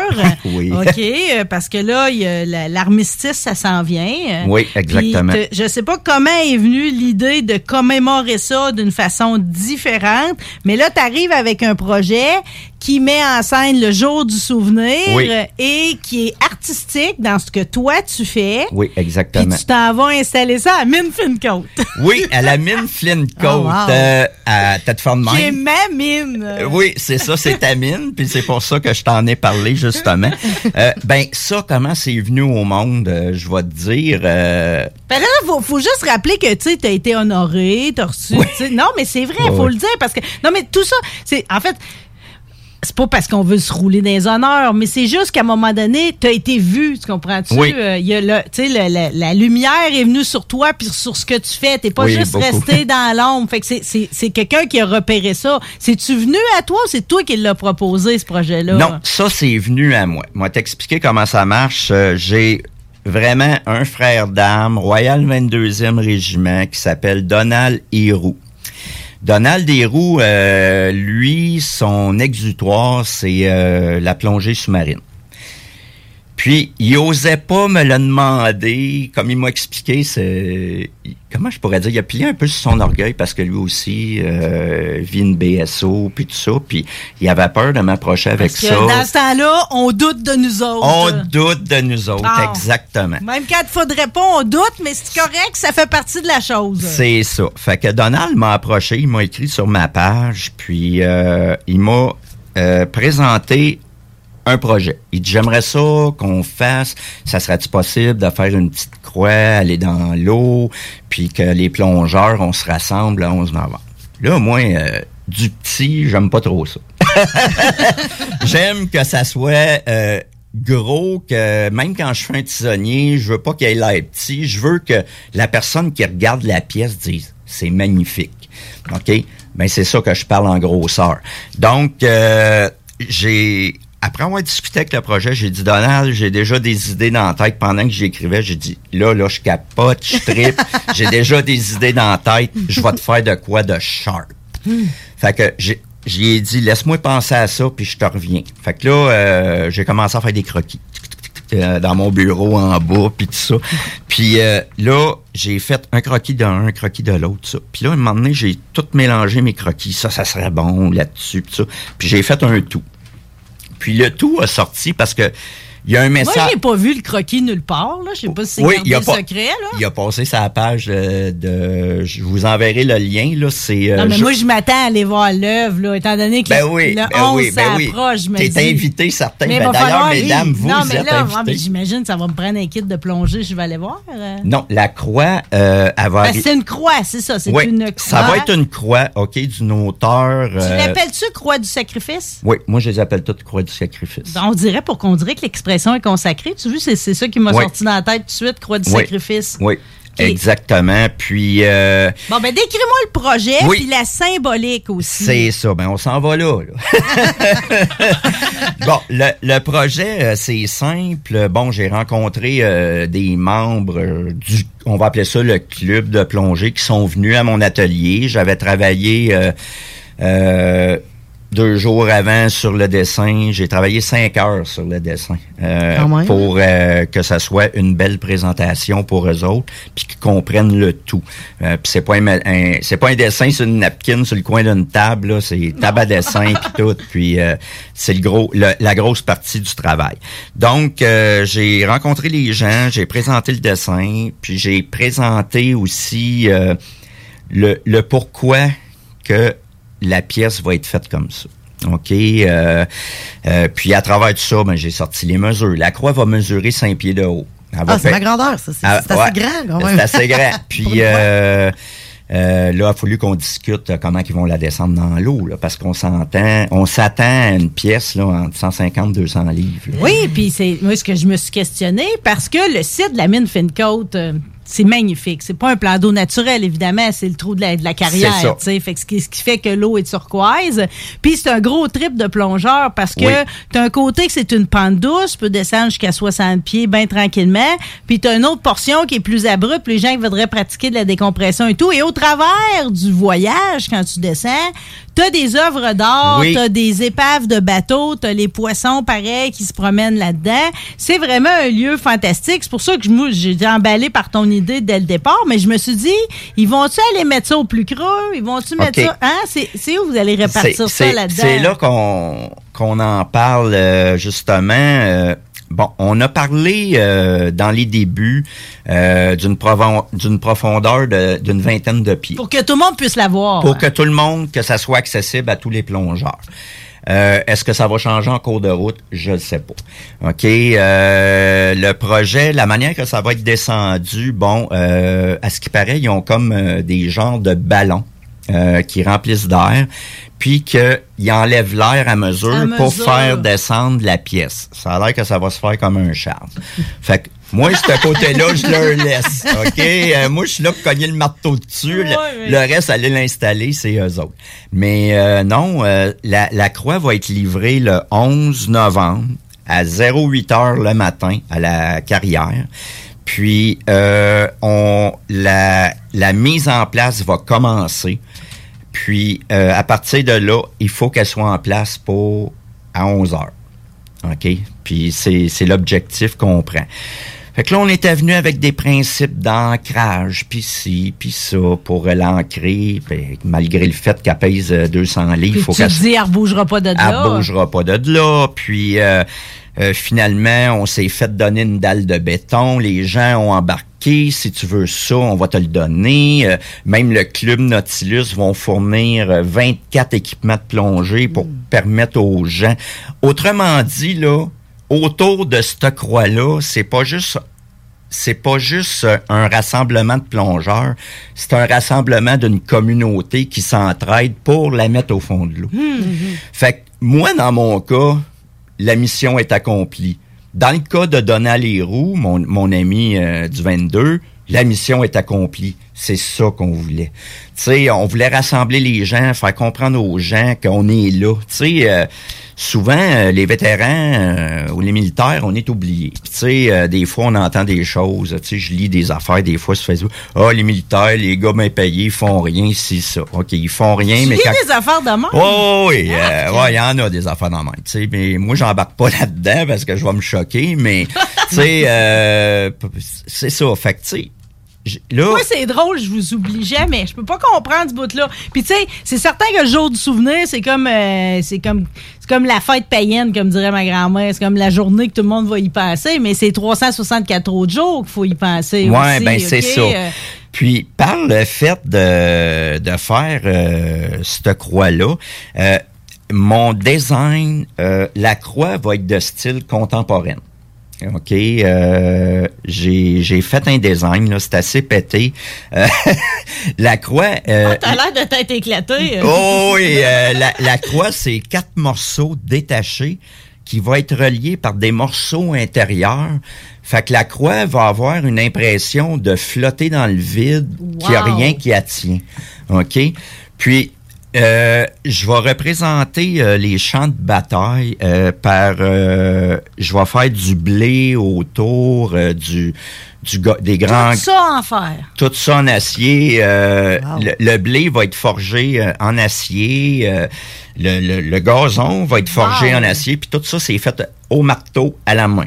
OK? Wow. Euh, même la croix, on va travailler avec de la barre trois quarts carré. Euh, les pointes que je veux faire euh, pour la croix, j'ai fait au marteau à la main. Fait que si jamais il y a du monde qui va venir m'aider, là, parce que c'est tough euh, du trois quarts Ouais, à puis ton échéancier approche, pareil. Mon échéancier approche, puis euh, mais là, ça va quand même bien. Là, on a travaillé sur toutes les pièces de la base. La couronne comme telle, qui va aller au pied de la croix, ça va être marqué. J'ai fait des lettres, euh, puis on va faire une banderole qui va dans la couronne. Ça va être écrit 11 du 11 1918, qui est la date où il y a eu l'amnistie à- après la, la Première Guerre mondiale. Donc, euh, ça, la couronne comme telle va être euh, abriée de beaucoup de coquelicots. Euh, les coquelicots sont en acier, ils ont tous été faits à la main, ils ont tous été martelés à la main. On en a à peu près 200 cucs à mettre dans Aïe, couronne. OK?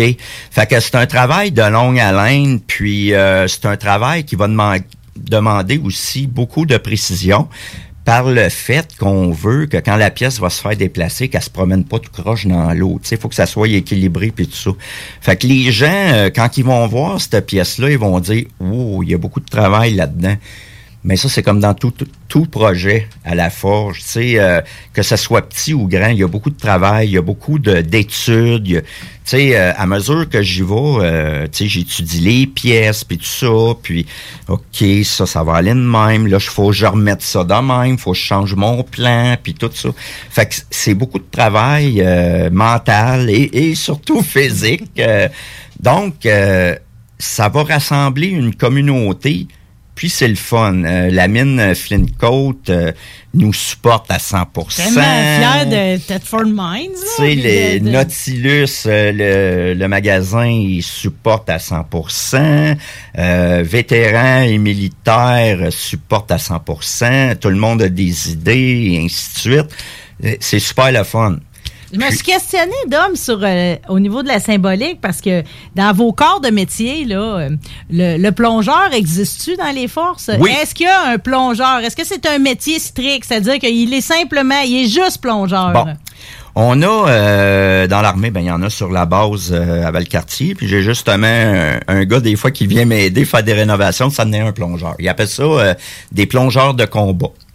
Euh, Parce qu'on n'entend pas souvent, on va parler des aéroportés, on va parler, mais les plongeurs, à peu près jamais. Ouais. Puis euh, les plongeurs de combat, là, c'est, c'est tout que des messieurs et des madames, parce qu'il y a des madames plongeurs de combat. OK? Oui. Euh, c'est, euh, c'est des gens solides, puis euh, c'est un cours euh, qui est très difficile physiquement et surtout mentalement. Parce que ça prend des, des gars et des filles avec du sang-froid pour euh, travailler sous l'eau, parce que la plupart du temps, eux autres, c'est pour euh, aller déminer, euh, jouer avec des explosifs sous l'eau, Exact. des choses comme ça. Donc, euh, C'est dur pour leur corps. C'est dur tu pour le corps. en dessous de l'eau, là. tu, exactement, tu sais, la pression aussi, ça. Mais je- euh, non, mais c'est- je, je- je te pose la question parce que je me suis dit, pour eux autres, il y a comme un attachement de plus, comprends-tu? Il y a comme. euh, ben tu- sûrement, tu sais, sûrement, Tu, viens toucher de quoi qui, qui normalement, Ouais. c'est un corps de métier, comme je te dis, qui normalement est plus invisible. Là, tout à coup, la commémoration va les toucher directement. Ça va être les premiers à pouvoir mettre le saut pour aller la voir. c'est ça, c'est ça. Ben, en tout cas, je l'espère. Mettre le que- saut, je devrais dire mettre le bonbon, Ouais, puis sais, je- descendre. Je lance euh, l'invitation au gars du. euh, Ben justement, qui va être invité? Est-ce que le 11, là, euh, j'imagine que les médias vont se déplacer. euh, C'est comme rien. Faut que tu, faut ben que là, tu on le dises, est, là. en, on on est en train de travailler ça, là, à savoir les médias. J'espère que vous serez de la Ben, partie, tu peux être certain que nous en sommes. Ben, D'ailleurs, j'ai déjà mis participante sur la page parce qu'il y a une page Facebook. Oui, c'est Jour ça. du souvenir. Oui. Je me suis mis participante. Là. Bon, je ben, me suis dit, parfait. on sort, on va voir. Ben là, on s'attend, oui, à un, un, un clash médiatique par rapport à ça. Parce qu'il faut pas oublier, euh, oui, je le sais qu'il y a des choses à en faire qui ont été mis dans l'eau puis tout ça, mais un monument dédié à, au 11 novembre, la fin de la guerre en 1918, Euh, moi, j'ai fouillé, mais je veux pas me lancer et dire oh, c'est unique. Là. Mais j'ai fouillé, j'ai rien trouvé qu'un monument fait à la main, Mm. en ferronnerie d'or, qui va être submergé sous l'eau. Ça s'est pas fait à date. Ben, crème, OK. pardon, ça donne bien. Fait que euh, ça serait Moi, je connais le gars qui le fait internationalement. Il est à côté de moi présentement. Yes. Fait que euh, je trouve que ça aussi, c'est c'est une grosse affaire et ainsi de suite. Donc, euh, non, on s'en va vers un beau projet. Puis, euh, je suis content de ce projet-là parce que ça ça rejoint beaucoup de gens. C'est la mission, la mission de mon atelier. euh, si je peux influencer les gens par la bande, montrer que ça existe encore le lien dans la communauté, euh, ben tant mieux. Ben, moi, je Tant pense que la démonstration, elle est déjà faite. Est-ce qu'il te manque quelque chose? As-tu un message à passer aujourd'hui? Il te manque-tu de l'acier? Il te manque-tu quelque chose? Chez Cargo PG, des fois, t'en fournis. Ouais. Y a-tu du monde? Y a-tu quelque chose qui te manque pour qu'on t'aide à, à avoir le résultat le 11? Ben non, présentement non, euh, j'ai tout. C'est de euh, l'huile à bras que ça te. Ouais, c'est de l'huile à bras. Euh, là, c'est c'est sûr qu'il y a des affaires très techniques. euh, c'est moi qui vais les faire. Là, euh, ça accroît. Mais euh, non, à date, euh, tout va bien. On espère que les gens vont venir nous voir à la mine Flintcoat à partir de 8 heures le 11 Non, novembre. mais nous autres, on va faire une affaire, OK? Oui. Le 11, ça, c'est un dimanche, ça? Euh, je pense que oui, mais j'ai pas, pas moi, vérifié moi, moi, puis les non dates. plus. là. Euh, ce qu'on va faire, c'est que nous autres, le vendredi d'avant, on va se reparler, OK, euh, pour voir exactement comment ça a progressé, comment Ouais. ça, tu vas être dans l'énervement, OK? c'est le fun d'avoir un invité énervé, OK? puis, on pourra donner les derniers détails pour les gens qui veulent y assister, puis moi-même, la première, je vais vouloir savoir, même si je sais où la mine fit coat pour aller manger ma sandwich souvent en Ça va regardant le trou, euh, je veux quand même faire ça protocolaire, mettre mes, mes beaux souliers puis aller vous voir cette journée-là. Ben, en tout cas, euh, j'espère que les gens vont venir en grand nombre, puis ça va être un, euh, ça va être un, voyons, annoncé sur la page euh, qui a été faite pour, pour euh, le 11 novembre à la mine Flintcoat. Ben, nous autres, on va la partager sur euh, la page de l'émission Rebelle. Merci d'être passé. Tu vas revenir. À toutes les fois, tu vas avoir un gros projet international. Ben, en tout cas, invitez-moi, Oui. invitez-moi. Sinon, je vais m'imposer. Ben, écoute, t'es un cadeau. Merci infiniment. Félicitations pour ce que tu fais à Ben, l'atelier du Vieux Corbeau. Puis vive la Forge Thérapie. Ben, merci beaucoup, puis bonne journée à vous autres. Merci. On s'en reparle avant le 11. Yes, salut. On est là, les rebelles sont là reggae de bagarre. On les bras, les rebelles sont là, nous restons pétés dans d'autres domaines pour cela. Vous écoutez 96.9, la radio de Lévis. Talk, rock and hip-hop. Une station pas pour les doux. The Funky Station, la station du Mont-Fly. 96.9. Pour écouter un bon film, rien n'équivaut au cinéma Lido et des chutes. Propriété de Sylvain Gilbert, un gars de la région qui redonne énormément à sa communauté. On ne recule devant rien pour vous donner la meilleure expérience possible. Pourquoi aller se corder comme des sardines ailleurs? Il y a des gens de Québec qui traversent juste pour ça. Le cinéma Lido et des chutes, c'est là qu'on se fait notre cinéma, pas ailleurs. Visitez le ciné-détente pour les horaires, les spéciaux, les offres corporatives et bien plus. Cinéma Lido et des chutes, le cinéma à son meilleur. Amateurs et de sensations fortes, en famille, entre amis ou entre collègues, venez vivre l'expérience Défi Évasion à sa succursale de Lévis en choisissant l'un de nos quatre scénarios uniques. En tant que criminel ou super-héros, vous devez utiliser votre logique pour résoudre plein d'énigmes et de mystères. Le tout en moins de 60 minutes. Que ce soit votre premier ou 30e jeu d'évasion, venez. Défi Évasion a le défi qui répondra à vos attentes. Réservez dès maintenant au défiévasion.com. Défiévasion.com. Salut, c'est Marcus des Deux Snooze. On vous a souvent parlé du dépanneur Lisette. Maintenant, c'est à vous de le faire. Et on vous a demandé, mais pourquoi vous allez au dépanneur Lisette? Ben c'est simple, il y a de tout là-bas, puis j'aime beaucoup mes bouffes de fin de soirée. Depuis que je suis déménagé à Montréal, je m'ennuie du dépanneur Lisette. Fait que quand je descends à Lévis, j'en profite puis je fais un plein. Moi? Mais je trouve tout le temps des bières funky. J'aime bien ça. Le soir, là, j'ai toujours faim. Ça donne bien au dépanneur Lisette, ben il y a tout là-bas. Parce qu'avec la semaine que je viens de passer avec mes élèves, ça prend ça. Moi, en tout cas, j'y vais surtout pour les cartes de bingo CJMD qui a lieu le dimanche à 15h. Moi, je vais au dépanneur Lisette parce que je le sais que les deux snooze vont là, fait que je peux y croiser à un moment donné. Dépanneur Lisette, depuis presque 30 ans déjà dans le secteur, 354 Avenue des Ruisseaux, à Pintendre. Les Lévisiens seront appelés à faire des choix cet automne. Comme à son habitude, le journal de Lévis vous présentera les positions des candidats fédéraux et municipaux sur les enjeux qui touchent les gens de la région. En parallèle, votre hebdomadaire poursuivra sa couverture des autres éléments qui marqueront l'actualité lévisienne. Soyez toujours au courant de ce qui se passe chez nous en lisant notre édition papier disponible en Publisac ou en visitant notre site web au journaldelévis.com ou en consultant notre page Facebook et notre fil Twitter. Votre toiture n'est toujours pas faite? Contactez Groupe DBL dès maintenant. Pour un hiver sans souci de toiture, exigez le service expert de Groupe DBL et demandez votre soumission gratuite. Respectez votre budget, dépassez vos attentes et soyez en paix avec une équipe engagée. Le Groupe DBL cumule plus de 40 ans d'expérience et recommandé CAA, certifié APCHQ et membre de l'Association de la construction du Québec. Planifiez vos projets en contactant Groupe DBL au 418 681 2522 ou en ligne à groupedbl.com. La vaccination contre la COVID-19 se poursuit partout au Québec. L'effet combiné des deux doses assure une meilleure efficacité du vaccin, en plus de réduire le risque d'avoir et de transmettre le virus. Vous serez aussi protégé sur une plus longue période. Il est primordial de vous présenter à votre rendez-vous pour la deuxième dose du vaccin, peu importe ce qu'il y a d'autre à votre horaire. La deuxième dose du vaccin est essentielle. Un message du gouvernement du Québec. C'est rare, très rare les gens qui écoutent attentivement les publicités. Mais c'est ton cas, pis t'es chanceux parce que j'ai un secret pour toi. Le bingo CJMD, c'est 3000 pièces à chaque semaine, tous les dimanches dès 15h. Puis en plus, ça reste dans la tête, tu vas voir. Tu vas encore y penser tantôt. Bingo, bingo. Toutes les détails au 969fm.ca. 18 ans et plus, licence 20 20 02 02 85 51 01. BRH sous la capuche. Vous êtes sur les ondes de 96.9 CJMD. The blues is a naked old heart disease. Creeping now. On a l'habitude de dire ils sont fous, ces Français. Mais lui, il est plus fou que les autres, là. De venir vivre au Québec, de quitter Paris euh, pour vivre sa passion de l'auto américaine. Fallait le faire quand même. On va rejoindre l'éditeur en chef du V8 Passion, M. Fabrice Monceau. Bonjour, Fabrice. Salut Marie. Avoue que c'est une belle folie que tu as faite là. Tu l'as vécu, tu l'as faite là.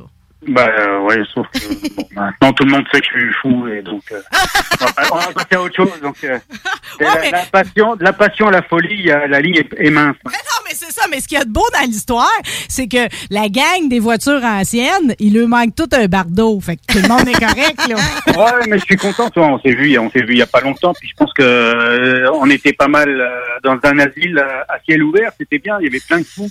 Donc je me sens moins seul quand je suis là. Quoi. Ah, mais non, puis on va le dire, là, parce que j'avais parlé avec Christian La Jeunesse de La Jeunesse et Frères, NES Custom, juste avant pour plugger l'événement qui avait lieu en fin de semaine dernière. La nouvelle exposition des, du Club des Belles Autos d'hier avec le rodéo du Mont-Saint-Anne, aimait ça. C'était génial. Au pied de la basilique Saint-Anne, on se sentait béni.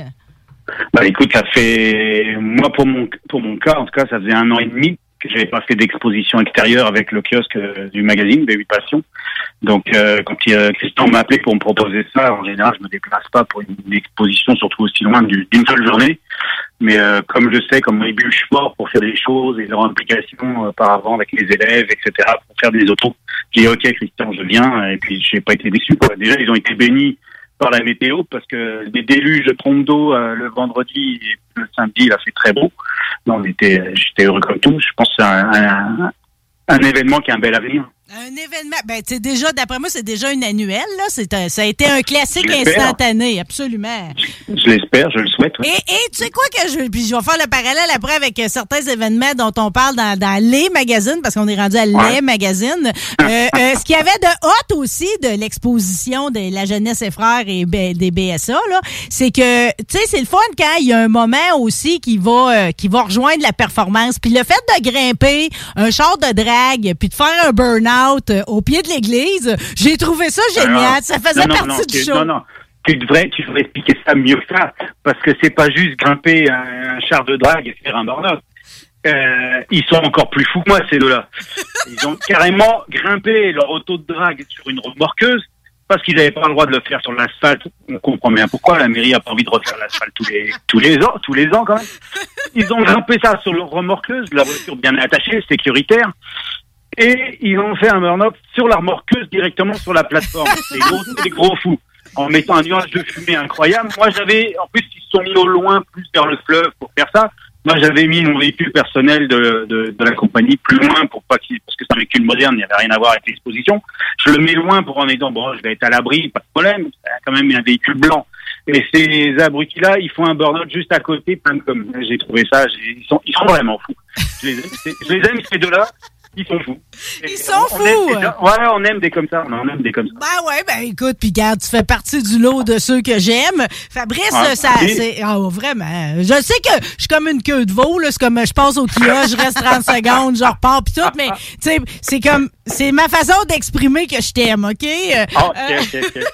euh, euh, bon, je t'ai déjà... fort, ma je t'ai déjà présenté à notre première discussion en ondes comme l'éditeur du V8 Passion. C'est le magazine que tu as fondé. On est quoi au, au 18e anniversaire du magazine? On en est où là-dedans? Euh, ouais, on va, on va attaquer, la- c'est 2003, donc, euh, ouais, on va attaquer, on va attaquer bientôt la 19e année, ouais. Ce qui était, ben, puis le magazine est toujours aussi attachant. C'est comme, c'est ma seule raison heureuse d'aller à Boîte à Mal. Et j'y tiens. En fait, c'est pas vrai, elle est double. Deuxième, deuxième raison. C'est ma deuxième parce que dans le fond, je suis abonné, moi, dans le fond, à deux magazines dans la vie. Ouais. Puis j'aurais pas cru que finalement, j'allais, à toutes les fois qu'on va se jaser maintenant, parler à l'éditeur aussi du Révolution Motorcycle Magazine. Ouais. c'est nouveau, ça, là. Bah écoute, euh, ouais, c'était, euh, ça a été une folie. On dit toujours quand dans les des périodes troubles, des fois il y a des opportunités qui se présentent. Euh, quand c'est pas le moment d'investir, ben, c'est là que c'est le meilleur moment. Bon, bah, écoute, euh, Pascal euh, Richard qui a fait le, le- ce, ce très beau magazine de moto qui est unique au Canada. Unique. Ah, unique. Unique. Il y en a rien qu'un, là. Moto custom, anglais, Exactement. français, il y en a juste un, là. Ah, mais même en anglais, il y a, il y a d'autres magazines de motos, mais de motos généralistes.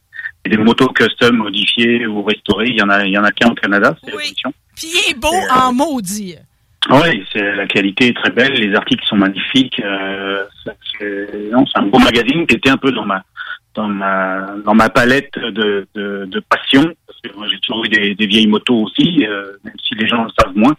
Mais ça fait 25 ans que j'ai un vieux un, vieux CH, euh, un vieux Sportster Harley 71 que j'ai fait venir de France, que j'ai restauré là-bas, que j'ai fait venir de, de France et qui est resté dans mon garage. Donc je suis plus discret avec ma passion des motos, mais je l'avais quand même quoi. Ouais, mais tu, tu l'avais au fond de toi. Puis que finalement, quand j'ai reçu euh, euh, mon dernier magazine de dernier. Révolution Motorcycle Magazine, puis que je suis arrivé sur l'éditorial de Pascal, c'est lui-même qui me l'annonce qu'il en est rendu au moment de la passation des pouvoirs. Et cette photo euh, où vous avez stationné finalement la moto et le vieux Chevy, euh, tu sais, et vous Euh, êtes assis dans la boîte du pick-up ensemble à lire votre magazine. C'est magnifique, ça, ça transcende tout. On comprend immédiatement ce qui vient de se passer. C'est plein d'amour. On a fait, euh, bah, ça fait longtemps qu'on se connaît avec Pascal. Euh, avant, il faisait déjà les tattoo, les, les, ça, j'y allais au bike and tattoo, les, les conventions, les conventions de tattoo, etc. Le Roll the Bones aussi. Oh, le rôle du monde, ça c'est plus récent, mais euh, c'est vrai que j'y allais aussi. Donc on se fréquentait, on se fréquentait, on se parlait. Il est venu, euh, dès que je lui ai parlé euh, des puces mécaniques, je trouve qu'on a organisé l'année dernière, il m'a dit tout de suite que oui, j'embarque avec toi, je suis partenaire. Donc on avait déjà des beaucoup de respect l'un envers l'autre, non seulement humainement, mais envers le travail que chacun fait dans, dans sa passion respective. Bon, maintenant, moi, je, je peux même pas dire respectif parce que je l'ai élargi la palette. Mais euh, Pascal, quand il m'a approché euh, pour, pour me proposer le magazine, parce que lui avait envie de, de vaquer euh, à d'autres plaisirs, euh, toujours en restant dans le magazine et dans la moto de toute façon, mais sans avoir à gérer. euh, c'est lourd à gérer un magazine, surtout en temps de pandémie. Ben oui, puis Euh, surtout que euh, d'être dans l'imprimé, l'époque est pas à ça avec ça, là. Oui, mais euh, ça, ça m'affecte pas du tout. Si les gens veulent me considérer comme un dinosaure, je, je l'accepte, je Ouais, l'assume ben, complètement. vive, vive les dinosaures, parce que dans le fond, C'est moi, c'est de même que je prends mon pied, tu sais. C'est ça, mais t'es pas toute seule. T'es pas toute seule. Euh, bon, tu m'en reparleras comme des autres façons que tu prends ton pied, mais ça, ça c'est plus privé. Mais le, le- le- le papier, le papier, quand il est de qualité, euh, je pense qu'il a encore des beaux jours devant devant soi. Oui, Euh, on, on critiquait, on critiquait les, les disques, euh, les, les cassettes. À l'époque, il y avait des cassettes musicales. Après, ça a été des, des CD. Et puis, euh, on a dit, ouais, c'est mort, le disque vinyle est mort. Puis finalement, le disque ils vendent plus de disques vinyles que de CD ou de d'autres. Absolument, le vinyle est rendu en avant des CD, fait que ça dit Donc tout. moi j'ai j'ai la même euh, j'ai la même euh, appréhension, je pense, euh, la, la- même folie, en tout cas le même espoir pour les magazines de qualité, de niche, mais de qualité. Bon, ben là, c'est le crime parfait parce qu'à ce moment-là, tu gardes Pascal, Richard, qui est vraiment, lui, c'est. Ah, une, bah oui. une bombe, là. Je veux dire, c'est comme, Ouais. euh, il a un sens artistique, il, a toutes les connexions, puis Ouais, en il a plus, des connexions moto, hein. puis, puis il se déplace, tu sais, c'est un gars qui voyage, autant il va en Équateur, autant que dans l'Ouest canadien, qu'au Tennessee, je veux dire, il se promène. Ah, fait que ça veut dire qu'il va être tes yeux, en plus, sa route, c'est merveilleux. C'est ça qu'il aime. Pascal, c'est un baroudeur. Moi, j'aime la moto, j'aime les restaurer, j'aime euh, les objets, j'a- j'adore la moto, j'aime en faire aussi. Mais je suis pas un baroudeur comme lui peut être un baroudeur. Moi, je suis souvent sur quatre roues avec mon pick-up ou dans les shows ou avec mon rush ou autre. Mais euh, on vit une passion différente, même si on a une passion commune. Faut dire que le Révolution Motorcycle Magazine a vraiment une solide banque de collaborateurs. Là. Puis tu sais, si je me réfère, le dernier magazine là. Entre autres, l'article sur le Tennessee Motorcycle and Music Revival, où finalement on s'en va d'une espèce de festival qui se passe Ouais. sur les terres de la grande chanteuse country Loretta Lynn. Et puis, euh, tu sais, avec une exposition tout à fait unique où là, les motos se ramassent dans des, comme dans des box de chevaux, dans des Ah étapes ah. qui sont illuminées même de nuit. Tu peux aller voir les motos. C'est incroyable des événements comme ça, tu sais. Puis quand tu, le- tu le vois sur le papier, c'est tellement magique. C'est comme, c'est un voyage juste de feuilleter les pages, là. Ah, c'est fou, oui, ça c'est Brian Helm, qui a- c'est le journaliste photographe qui a fait ce reportage-là. De toute façon, le milieu, euh, milieu moto chopper est euh, quand même beaucoup plus rock'n'roll que le milieu de la voiture ancienne, hein. et, et beaucoup plus jeune aussi. Beaucoup plus jeune aussi. Euh, J'ai été surpris euh, justement au dernier événement qu'a fait Pascal et, euh, et Samuel Gertin, le Rolls Bones à, à Verdun, début septembre, euh, de voir, euh, c'est la première fois qu'on exposait, nous, le Révolution en tant que nouveau propriétaire, et euh, la, la jeunesse des, euh, des participants. Pourtant, c'est des vieilles motos, il y avait des, des Chevrolet, des Panettes, des Knuckles, euh, et tout un tas d'autres motos modifiées. Mais les, les, les gars, les propriétaires, même beaucoup de filles aussi, c'est très féminin, ce qui est très curieux, Oui. comparé au, comparé au milieu de la voiture ancienne, euh, mais le milieu beaucoup plus jeune, et puis, bon, rock'n'roll, quoi. Moi, Puis, puis, puis tu sais quoi? Puis c'est illustré, ça, dans le magazine. Tu sais, je le sais. Ouais. Tu sais, exemple, euh, Johnny et le Blizzard, là, tu sais, celui qui est, euh, qui est dans Crook, euh, finalement, sa compagnie. lui, Ouais. tu sais, finalement, le, le Baggers, ce que je découvre avec lui, c'est que c'est pas une moto pour les vieux, finalement. Si un jeune décide Non. de se l'approprier, il peut le faire, puis de belle façon, là. Ah, ben, il y en a, il y en a beaucoup, des jeunes. C'est sûr qu'il y, y a des vieux de la vieille, mais juste ça, ça fait partie de, des bases solides du milieu des, des, choppers et puis maintenant aussi des motos restaurées. Mais il y a, beaucoup de jeunes qui se mettent à aimer les vieilles mécaniques, euh, ce que j'appelle moi les vieux pisseux d'huile. Mais c'est bien, c'est pas des motos qui, qui perdent de l'huile, c'est des motos qui marquent leur territoire. C'est pas la même chose. Et, et dans le volet féminin, tu vois, à la toute fin, il y a un article extraordinaire avec une artiste de l'Ouest canadien, Stacey Ouais, Grace. ouais. Elle fait quelque chose que j'ai euh, j'ai jamais vu. En fait, euh, euh, je connais des, des, des gens qui vont graver le cuir, disons, sur les accessoires moto, mais elle, elle grave carrément la teinte, puis les bouchons de gaz, puis les filtres à l'air. C'est- Ça- Elle, grave. Elle grave le métal. C'est magnifique. Ça résume ce que je te dis, que le, je te disais, c'est que le, le milieu de la moto modifiée et autres est très euh, mixte. Finalement, euh, chose qu'on voit pas forcément encore dans le, dans l'auto ancienne, euh, que ce soit au Québec ou au Canada. Quoi. On voit de plus en plus de, de demoiselles et de femmes avec des, des autos, tant mieux. Euh, j'en suis content. De, par rapport à il y a 18 ans, j'en avais que quelques-unes euh, qui venaient s'abonner, j'en ai de plus en plus. Donc ça, c'est une très bonne chose. Mais dans le milieu de la moto, c'est quand même beaucoup plus fréquent. Des filles qui interviennent, qui font de la peinture, euh, qui font des, des peintures comme Oui, ben, ben, il- en fait, montre. il, il le pousse, il la pousse la féminité dans, dans, dans l'univers Ah ouais. du bike. Ils se regroupent et ils vont le pousser de différentes façons. hein. Exactement. Là, il y a, il y a- sur un prochain sujet, on va faire une, un portrait dans les prochains magazines euh, sur une fille qui monte des motos en Ontario. On va faire un portrait également sur des femmes autochtones. Ça, c'est bien d'actualité, qui, euh, qui ont un regroupement et qui ont été, euh, qui ont traversé euh, les États-Unis du, sud vers le nord pour aller au rassemblement de Sturgis. Donc là, c'est des, choses qu'on va avoir dans les prochains numéros, euh, très emprunts à la féminité.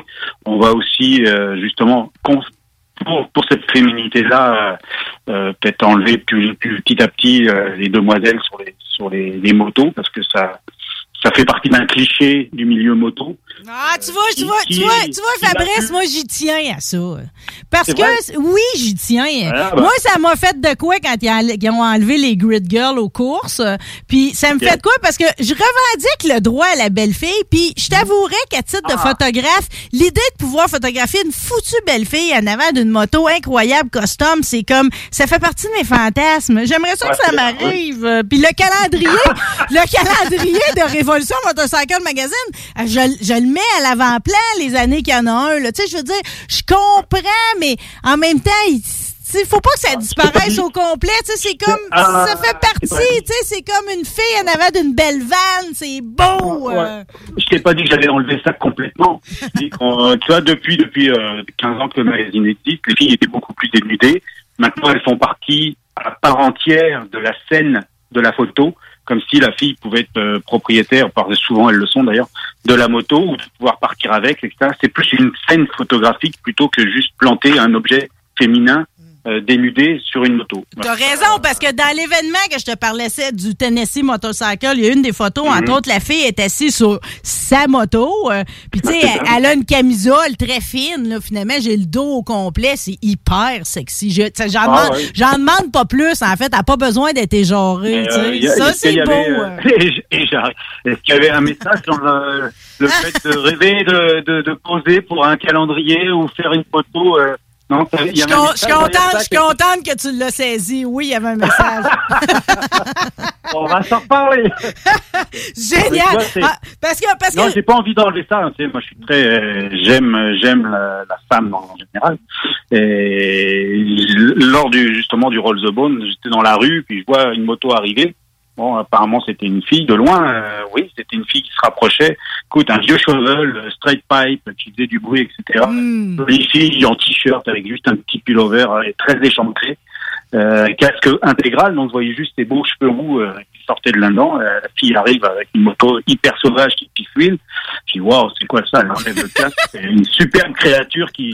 c'est- c'est- c'est plein de surprises. on appelle ça un vrai beau modèle, tu sais. Ah oui, vraiment, ouais. Vraiment, vraiment, vraiment. Hey, puis juste te dire ce que j'ai retenu de la lecture de, de, de ma dernière édition, le numéro 58, celui de l'automne. là. Euh, je, retiens, ouais. je retiens aussi que c'est drôle comment il y a vraiment beaucoup de constructeurs de motos custom en Amérique. là. Tu sais, Il y en a partout, mais c'est incroyable comment est-ce que il y en a un, un Abitibien, entre autres, tu sais, parce que on se promène partout dans le magazine. On est dans l'Ouest canadien autant que dans les États du centre aux États-Unis. Tu sais, On se promène partout, mais souvent, les gars, ils bâtissent ça quasiment dans le salon. tu sais. Il y en a même un, c'est dans son appartement au quatrième étage. Dans l'article, on se questionne à savoir comment il fait pour monter une moto en haut. tu sais. Puis il attend, il, a- il attend finalement que le euh, quasiment que le janitor soit couché pour réussir à le monter dans l'ascenseur. Mais c'est c'est le fun de voir que comme ça, il y a des genres de mini-garages un peu partout pour que la passion, finalement, s'accomplisse. là. Et, tu sais, tu parles de, tu parlais de folie tout à l'heure, euh, la passion. bah, là, oui, il y en a des. C'est sûr qu'une moto, c'est plus petit, ça peut se monter chez soi, puis ça se descend. Bon, Quand t'as des copains, tu peux te descendre ça. Euh, on a la chance, oui, au Canada, pas juste aux États-Unis, c'est vrai qu'on montre, mais au Canada, il y a beaucoup de, de, de, de shops de, de motos. Euh, au Québec, il y en a beaucoup qui sont pas connus encore et qui font des, des choses incroyables, des, des, des shops qui ont des renommées internationales euh, et qui sont pas forcément euh, très reconnus ici, euh, qui font des, des, des frames pour euh, pour les Américains, pour des grosses compagnies américaines, etc. C'est assez incroyable. Bon, ça, on va faire un portrait bientôt d'une d'une shop euh, qui est à Saint-Côme, qui fait des, des, des frames et puis des, euh, des choses incroyables, qui, qui travaillait pour les Tettle et puis pour d'autres d'autres gros noms américains. Mais des, des, des gars qui font des, des motos chez eux ou des gars qui restaurent des autos dans leur sous-sol la voiture est emmurée et qu'après il faut casser un mur pour la sortir. Et j'ai aussi tenu des gars qui fabriquaient des bateaux. Ils étaient loin de la mer ou loin d'un fleuve, ils construisent leur bateau dans le jardin. Euh, comment tu vas sortir ça après? C'est la folie, la passion et la folie, comme je te disais, c'est pas loin. hein. C'est c'est parfois curieux, mais c'est vrai que les motos, il y en a, euh, il y en a, il y en a un plus un autre. C'est plus simple, Puis on est, on est proche du génie aussi, parce que je veux te dire, Ah oui. euh, si Ah c'était pas du, du magazine, j'aurais jamais eu connaissance justement du constructeur Daniel Veilleux en Abitibi qui habite le, le- le village de Cloutier. Puis que finalement, une fois que je rentre chez eux, c'est pas que le showroom, là. Tu sais, je veux dire, c'est, c'est, c'est, Et c'est puis, des belles magique. C'est magique. C'est des- c'est des belles machines. Moi, j'ai pas encore eu la chance d'aller euh, traîner mes yeux là-bas. J'aime les vieilles motos et quand je vois un vieux panel, euh, ça m'attire. Euh, je, suis encore tout nouveau là-dedans. Je suis, un- petit, un petit genou. Donc, je vais attendre euh, d'apprendre, de connaître ce milieu-là petit à petit, puis de, avec Pascal de fréquenter tout ce, tout ce milieu-là euh, que je fréquentais euh, comme ça légèrement. Mais là, je j'ai pas le choix que de m'y impliquer euh, à fond. C'est ce qui me fait peur d'ailleurs, parce que quand je suis passionné, je le fais pas à moitié. Donc euh, voilà, on va, on va, on va le voir sur la. Non, tu le fais pas à moitié. On va plonger quand même quelques minutes parce que c'est comme je te dis, je vais deux fois à boîte à mal dans, le- dans le mois. Euh, je vais aussi chercher mon V8 Passion. Euh, c'est pour tous ceux qui aiment euh, ce qu'il y a un V8 en dessous du capot, évidemment. Et, et pas seulement, et pas seulement un V8, parce que je parle aussi de d'autres autos américaines de collection. Oui. Dans le dernier, tu vois, il y avait une Vega Cosworth qui a quasiment pas de kilomètres. Bon, c'est un 4 cylindres, mais c'est une voiture tellement spéciale qui a dû une durée de vie euh, tellement courte. Euh, puis une voiture qui a 91 miles au compteur, c'est quelque chose à montrer. mais moi, là, personnellement, un Vega, je pense que j'ai jamais vu ça en vrai. Moi, je me suis dit, ça ressemble un peu à un Comet. Ouais, bah c'était c'était des petites compacts. euh, même là, c'est vraiment. Des petits compacts, mais c'était c'était une mal aimée qui s'est vendue, finalement. Bah, elle est mal aimée parce que c'était mal construite. Les Américains savaient pas faire des, des petits chars. euh, faut, faut se le dire.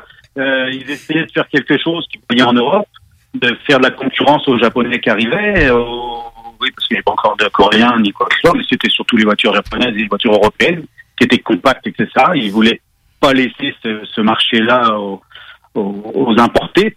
Ils ont essayé de faire des, des, compacts, ça n'a pas marché. Pourtant, ils avaient des filiales en Europe, que ce soit GM ou Ford, avec des filiales en Europe. Bon, euh, leur début a été plutôt, euh, on va dire, fracassant, mais ça nous a laissé quand même quelques belles autos. Euh, là, tu regardes les Pinto, tu regardes euh, ces choses-là, c'était des voitures très mal aimées dans le temps. Et puis là, bah, la, la relève, les jeunes, euh, ont un petit intérêt avec ça. Les Gremlins, c'est pareil. Là, il y a l'épaisseur. Moi, je me suis fait rigoler, rironner quand, par des, des collectionneurs ici, quand je disais que j'avais un euh, à Paris. Qu'est-ce que tu faisais avec ça? C'est un aquarium. Ben oui, c'est américain. Euh, c'est américain. T'as as moins de choix, parce qu'en Europe, t'as quand même moins de choix de voitures. Euh, tu attrapes une américaine, quelle qu'elle soit, bah, t'es heureux avec, surtout quand t'as 25 ans. Ben absolument, oui, oui, oui. Puis tu tu- tu t'arranges pour le rouler le plus souvent possible. Ben, c'est sûr bien qu'ici. Thompson aime ça faire dans le gros puis dans le fort. Là. Puis la popularité du Power Wagon, j'étais pas surprise d'en voir un dans mon dernier magazine, euh, ne se, Ouais. ah, vraiment, ça faiblit pas du tout. Euh, en fait, euh, même s'il y en a pas tant que ça, des Power Wagon, on dirait que la valeur, euh, on a juste à regarder les encans puis tout, c'est comme, c'est tout à coup, c'est exponentiel. Tout le monde Ah, ben, veut un Power oui. Ouais, ça, ça, ça monte, ça monte. Il y en a eu beaucoup, beaucoup des véhicules militaires qui ont été civilisés. Il y a eu après une production de, de, de Power Wagon civil. Euh, ça a été des, des autos qui ont, des véhicules qui ont travaillé très dur, très fort. Euh, souvent ont été détruits, ont, ont été finis. C'est vrai que dans les années 60-70, euh, rouler avec ça qui, qui plafonne à 40 000 à l'heure sur la route, c'est difficile. Mais il y a, y a son lot de collectionneurs pour tout ce genre de véhicules très rustiques, euh, des vieux pick-up. Euh, le Power Wagon en est un bel exemple. Mais tu verras dans le prochain, il y a un autre véhicule rustique, euh, international qu'on va passer. Euh, c'est à la limite de la machine agricole. quoi. Ouais, mais, mais juste que je comprenne le- la, la portion, genre, on est dans l'après-guerre, euh, tout le monde a tripé sur ce qu'on a réussi à, fa- faire à la guerre avec ce véhicule-là. Euh, Quand Dodge puis Willys y arrivent avec ça, c'est quoi, qu'est-ce qu'on appelle qui est civil, puis jusqu'à quel point ceux qu'on qu'on tune en ce moment, qu'on refait, on repart-tu de ceux qui, ont, qui sont allés à la guerre ou ceux qu'on a fait après? Euh, souvent, c'est les versions civiles. À part les, les Jeeps euh, militaires, euh, la, Willys militaire, parce qu'il y a un engouement sur euh, celles de, qui ont été fabriquées de 42 à 45, parce qu'elles ont un historique. Souvent, elles ont- il y a tout l'historique par rapport au numéro de série qui est capable d'aller rechercher, savoir si la voiture a été débarquée sur une plage en, en Asie ou euh, dans le Pacifique ou, ou en Europe. Que ce soit, que soit au Maghreb, quand ils ont envahi, quand ils ont débarqué en Égypte, ils ont fait des premiers débarquements pour sauver la- l'Afrique du Nord, ou vers l'Europe, sur les plages de Normandie. Donc il y y a un engouement pour le Jeep pour ça. Le Wagon, c'est un peu différent. Euh, il y a eu tout un paquet de camions Dodge ou GMC qui ont été embarqués, euh, pareil, dans le Pacifique ou en Europe. La plupart sont restés euh, sur place, euh, ont pas été importés, réimportés, parce que c'était beaucoup de, de, de tracasseries et de logistique pour les Américains de ramener leurs véhicules. Ils ont tout laissé euh, euh, sur les sur les différents pays. Moi, je me rappelle en, en France de voir des Power Wagons, des GMC 6 ou des Jeeps euh, qui ont été attribués après à la gendarmerie en France ou euh, au service des pompiers, etc. Et jusqu'aux années 80, euh, dans le sud de la France, tu voyais des Jeeps Willys ou des camions militaires américains qui avaient été repeints en rouge et qui étaient encore en, utili- en utilisation. Et, ouais, c'est assez fou. Bon, ici, je pense, c'est plus du, du véhicule civil euh, qu'on qu'on resterait. Il y en a plus beaucoup. Euh, Non, mais on le, on, on, on le donne l'allure pareil méchante, là, sa route, là. Ah, euh, il l'avait déjà à l'époque. il l'avait déjà à l'époque, l'allure méchante. Sauf que tout le monde, tous les autres véhicules avaient cette allure-là de très euh, minimaliste. Donc, euh, c'est ça qu'on aime maintenant, c'est des, des choses minimalistes. Exact. Euh, J'aime beaucoup les, euh, le moment où le, le, le passé rencontre le futur. Dans tes nouvelles, en bref, tu parles de la Mustang électrique. J'ai lu que même la, la police pourrait se griller de la nouvelle Mustang électrique. Ouais, mais tu vois, on parle d'une Mustang, mais il faut pas utiliser le mot Mustang. parce que Ça n'a rien à voir d'une Mustang. Ça ressemble à une Mustang, mais c'est pas Ford qui fait ça. C'est c'est un investisseur privé euh, russe qui euh, qui s'est lancé à faire quelque chose qui ressemble à une Mustang. C'est pas une carrosserie de Mustang, ça y ressemble, mais c'est plus qu'une carrosserie en fibre de Mais il a le droit de faire ça, là, de copier comme ça l'apparence là, à ce point. euh. Est-ce que tu as envie d'aller mettre des avocats en Russie, quoi non, pas tant. Pas Vladimir. Vladimir, il me fait peur un peu. Voilà. Donc euh, non, le gars, il a fait ça. C'est très bien fait. Hein. Quand tu regardes ça, il a fait pour l'instant pas mal de dossiers de presse et choses comme ça. Je pense pas qu'on ait vu encore de prototypes euh, rouler. euh, Il parle pareil d'une accélération 0-100 en 2,2 secondes. Je peux comprendre que la police en voudrait, là. Regarde, pour parler d'autre chose, il y a eu le salon de véhicules électriques il y a pas longtemps à Montréal. Euh, je pense que, pour pas les nommer, la chaîne Saint-Hubert a dévoilé pour ses 70 ans une Beetle que notre ami Fred euh, avait dans, son, dans une de ses granges, qu'ils ont converti, qui a été converti par un spécialiste de Trois-Rivières avec un moteur de Tesla, etc. T'imagines, le 0 à 100, combien elle le fait, cette Beetle-là C'est débile. Quand tu vois les performances d'une Tesla, tu laisses ça sur une Beetle, ça devient complètement hallucinant. Donc, euh, est-ce que c'est ça la future, euh, la, la- la future voie pour les voitures modifiées, c'est des, mécaniques de Tesla Peut-être, peut-être en partie. J'espère que pas qu'on va encore avoir des moteurs thermiques et du son et de l'odeur et de l'huile pour un bon bout de temps.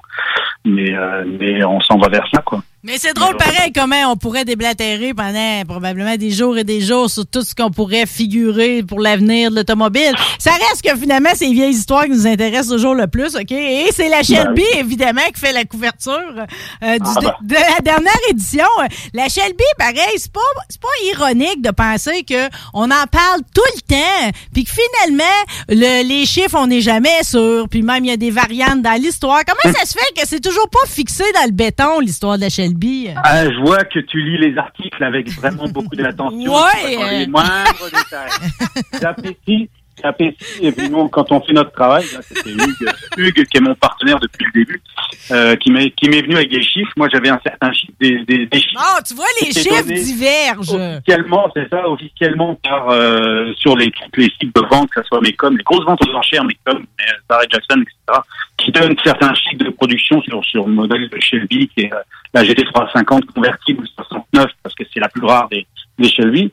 Et puis quand tu vas, euh, Hugues a été fouillé là, après il a été fouillé aussi sur le registre officiel du club Shelby.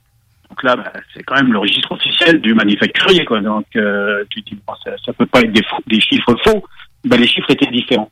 Donc c'est quand même curieux que nous, petits Québécois, euh, journalistes, on fait notre travail et puis on va essayer de recouper les informations, on tombe sur des chiffres, et que des grands sites euh, et des grands magazines américains tombent sur des chiffres, euh, ils se mettent tous d'accord sur d'autres chiffres, c'est pas les mêmes que ceux qui ont, quand tu vas les chercher à la source chez le, le registre du fabricant. Ben, moi, je pense que tout ça, c'est toujours pour engraisser le mythe un peu plus, là.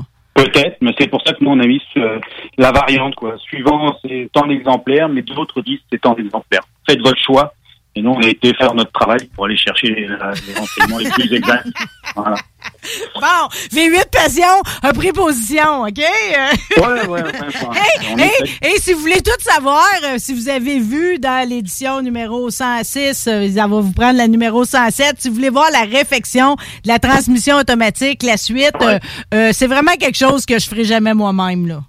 Ouais, tu t'en es rendu compte Non, mais juste, juste, de, juste de, de, de, de faire, c'est une espèce de roman photo, finalement, là, de la réflexion Ben, de la c'est- transmission. oui, juste ça, c'est un exercice. Je me dis, imagine le faire en vrai. Ben, moi, j'ai suivi ça parce que j'étais là pour faire les photos et je voulais comprendre comment tout marchait. Et puis, avec des explications de, de la personne de Gervais qui, euh, qui montait là, cette transmission. D'abord, il l'a démontée, puis après, il l'a montée en m'expliquant toutes les, les tolérances, euh, les jeux de fonctionnement, etc., etc. C'était hyper enrichissant. J'avais euh, aussi juste démonté une fois une transmission, mis en pièces, et puis, euh, qu'il doute ce qui s'est passé, c'est que j'ai jamais été capable de la remonter. euh, C'était un vrai puzzle de mécanique. Alors que là, là, justement, je voulais montrer avec ça, j'avais l'opportunité de, de faire, refaire une transmission. Combien de personnes parmi nous passionnés d'automobile qui roulons avec des boîtes euh, euh, transmission automatique avons déjà vu l'intérieur d'une transmission automatique? Personne, peu. Donc ça va être quelque chose d'intéressant de le montrer. euh, que c'est pas quelque chose, c'est pas une job quand on dit que ça coûte 1000, 1500 de restaurer ça plus les pièces. Ben, tu comprends pourquoi? Parce que c'est quand même euh, une sacrée job de faire ça et puis de, de- de respecter, surtout quand ta transmission est ancienne, d'avoir les bons morceaux. Euh, c'est de plus en plus rare et, et là on explique, on voit le temps passé à nettoyer, restaurer, vérifier, contrôler, remonter pour que ce soit propre. On appelle ça une, Alors? jo- une job de moine. Ah oui, bah ouais, ouais. Il y en a, il y en a, il y en a de moins en moins qui le font euh, comme il faut. Euh, c'est vrai que maintenant toutes les transmissions automatiques euh, sont à, au lieu d'être à deux rapports ou trois rapports, sont à même maintenant dix rapports. Euh, quand ça marche plus, au lieu de les refaire, euh, il, il change, terminé. Il y a tellement de gestion électronique que ça devient encore beaucoup plus compliqué que ça. Souvent, c'est les ordinateurs ou les, les throttle body intérieurs qui sont gérés par l'électronique. C'est ouf. Un beau casse-tête. Un beau casse-tête. Euh, ils sont peu à se mettre les mains dans la transmission, mais nous sommes beaucoup à atteindre la maladie et à avoir à qui il manque un bardeau. Euh, pour ceux qui sont vraiment affectés autant que les autres, là, il y a les puces mécaniques. Vous avez Ah. changé la date. Euh, on est rendu à quand cet automne si on Ah, veut aller chercher des artefacts? Te remercie d'en parler. Euh, c'était un événement qu'on qu'on a monté avec euh, avec euh, mon ami Gabriel et, et Jacques Picard, qui est l'ancien promoteur du salon d'Autosport Québec. Puis euh, Gabriel, qui est un autre euh, passionné euh, limite de, de la faille aussi. Euh, c'est le premier, la première édition a eu lieu a eu lieu au mois de, de février 2020, juste 15 jours avant la pandémie. Euh, 15 jours après, toc, on, on était, le monde s'arrêtait, c'était assez spécial. On avait mis une date. Déjà, nous, on avait prévu une date en 2020 pour faire la deuxième édition en février 2021. Bon, bah, à cause de ce sait, on était obligé de, on n'a pas voulu annuler. On voulait reporter, on était plein d'espoir, on bon, on va faire ça en novembre. Euh, nous, les dates étaient normalement février, 20-21 février 2021, donc c'était facile au niveau ménotechnique. Après, on a pensé reporter au 20-21 novembre 2021. Puis on a dit non, ce serait bien de le faire un petit peu plus tôt en novembre, donc on avait sélectionné une date du 6-7. Et puis, par la force des choses, la salle est tombée, euh, on a appris ça il y a 15 jours, donc c'est vraiment très frais, même pas 15 jours, euh, la salle est tombée pas disponible parce que des travaux étaient faits dessus et que la date du 6-7 était plus disponible. Donc on nous a proposé de, de le 20-21, comme par hasard. Donc, le Deuxième, deuxième 20-21 de l'année, euh, qui tombe une fin de semaine, c'est celui de novembre. Donc on a sauté dessus parce que au niveau mémotechnique, c'est très facile. Donc ça sera 20-21 novembre de 2021. Et euh, on est très content parce qu'avec les, les, les mesures qui ont été annoncées par le gouvernement hier euh, d'allègement, euh, c'est que d'organiser un événement intérieur, c'est quand même très compliqué. Il y a beaucoup de réfractaires à la vaccination et autres qui nous ont critiqué le fait qu'on demande le passeport vaccinal.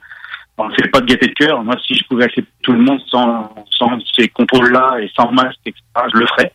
Malheureusement, on doit se, se conformer euh, au délibérata de, Ouais, ben là, ceux qui chialent, là. Monsieur Ah, Fabrice, allez lui dire, là, que Ah, c'est une journée fabuleuse au 565 rue des Écoles à Drummondville, où qu'ils vont pouvoir trouver des pièces de voitures, bateaux, motoneige, moto, roulotte et plus encore, Exactement. OK? Puis ça coûte rien que 10 pièces rentrées. Fait que là, broyage, ils laisseront ça à la maison chez eux, parce qu'ils vont rien que du plaisir Ah non. dans la place.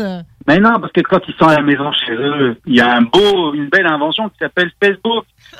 Leur donner une vitrine, donc ils vont brailler sur Facebook. Mais je En tout cas, moi, je vais plutôt aller profiter d'un bel événement comme le vôtre. Ben, j'y serai. Puis d'ailleurs, je vais tout de suite inviter Gabriel Raté à venir nous parler à quelques jours de l'événement, de ce qui s'en vient, puis de, des gens qui seront exposants. Mais d'ici là, je le dirai jamais assez parce que je suis fière de ce que tu fais, Fabrice. Je suis fière de tous les artisans qui participent au V8 Passion, qui participent au Révolution Motorcycle Magazine. Je vais rajouter pôle position là-dedans parce que nos Bah oui. magazines Bah oui. québécois, il faut les encourager. Abonnez-vous, abonnez votre père, abonnez votre mère, Merci. ça rend heureux. Merci d'avoir été avec nous autres aujourd'hui. Puis on se reparle dès que les deux arrêtez. autres numéros arrivent en kiosque. Ah ben, le, le prochain V8 Passion est parti à l'imprimerie aujourd'hui, donc tu vas l'avoir très vite. Et puis le, Révo- le Révolution, le Révolution, ben, on travaille sur le, le fichier tranquillement, les articles s'écrivent, euh, on reçoit euh, régulièrement. Des, toutes les photos sont là, là on en reçoit les articles en anglais, en français, on fait les traductions en correction, etc. La mise en page est en cours, donc ça va être euh, pour le mois de décembre. Merveilleux. Euh, juste avant, il y aura les puces mécaniques, donc, euh, pas de pas de quoi se tenir. Euh, on peut pas traiter de saignant en tout cas. Des choses- on fait Pas de danger. Pas de danger. les. Juste te traiter une dernière fois de craquer du bardeau, euh, puis, puis du je te laisse aller, Fabrice Monceau. Merci Merci. Marie. Merci, bonne journée. À bientôt. She's a rebel, she's a saint, she's a salt of the earth and she's dangerous. She's a rebel, vigilante, missing link on the brink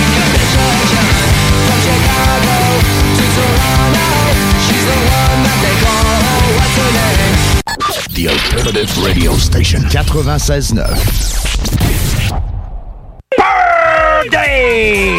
Ouais, monsieur! Ouais, monsieur! Venez vous amuser en famille ou entre amis au Minipod Vanier et profitez de nos deux parcours 18 trous. Sur place, vous aurez le choix entre un parcours de mini-golf standard ou maxi. De plus, vous pourrez vous amuser au lance-balles automatique juste à côté qui vous offre des balles lentes et rapides. Une activité d'été réussie. Minipod Vanier au 1170 boulevard Wilfrid Hamel à Québec. Les Lévisiens seront appelés à faire des choix cet automne. Comme à son habitude, le journal de Lévis vous présentera les positions des candidats fédéraux et municipaux sur les enjeux qui touchent les gens de la région. En parallèle, votre hebdomadaire poursuivra sa couverture des autres éléments qui marqueront l'actualité lévisienne. Soyez toujours au courant de ce qui se passe chez nous en lisant notre édition papier disponible en Publisac ou en visitant notre site web au journaldelévis.com ou en consultant notre page Facebook et notre fil Twitter. C'est rare, très rare les gens qui écoutent attentivement les publicités. Mais c'est ton cas, pis t'es chanceux parce que j'ai un secret pour toi. Le bingo CJMD, c'est 3000 pièces à chaque semaine, tous les dimanches dès 15h. Puis en plus, ça reste dans la tête, tu vas voir. Tu vas encore y penser tantôt. Bingo, bingo. Tous les détails au 969fm.ca. 18 ans et plus, licence 20 20 02 02 85 51 01. Québec beau. À Vanier, Ancienne-Lorette et Charlebourg. C'est l'endroit numéro un pour manger entre amis, un déjeuner, un dîner ou un souper. Venez profiter de nos spéciaux à tous les jours avec les serveuses les plus sexy à Québec. Trois adresses. 1155 boulevard Wilfrid Amel à Vanier, 6075 boulevard Wilfrid Amel, Ancienne-Lorette et 2101 des Bouvrailles à Charlebourg. Québec beau, serveuse sexy et bonne bouffe. The Funky Station. 96.9. The Alternative Radio. La station du Mont-Clair. La radio de Lévis. La radio urbaine, c'est sérieux. L'Alternative Radio.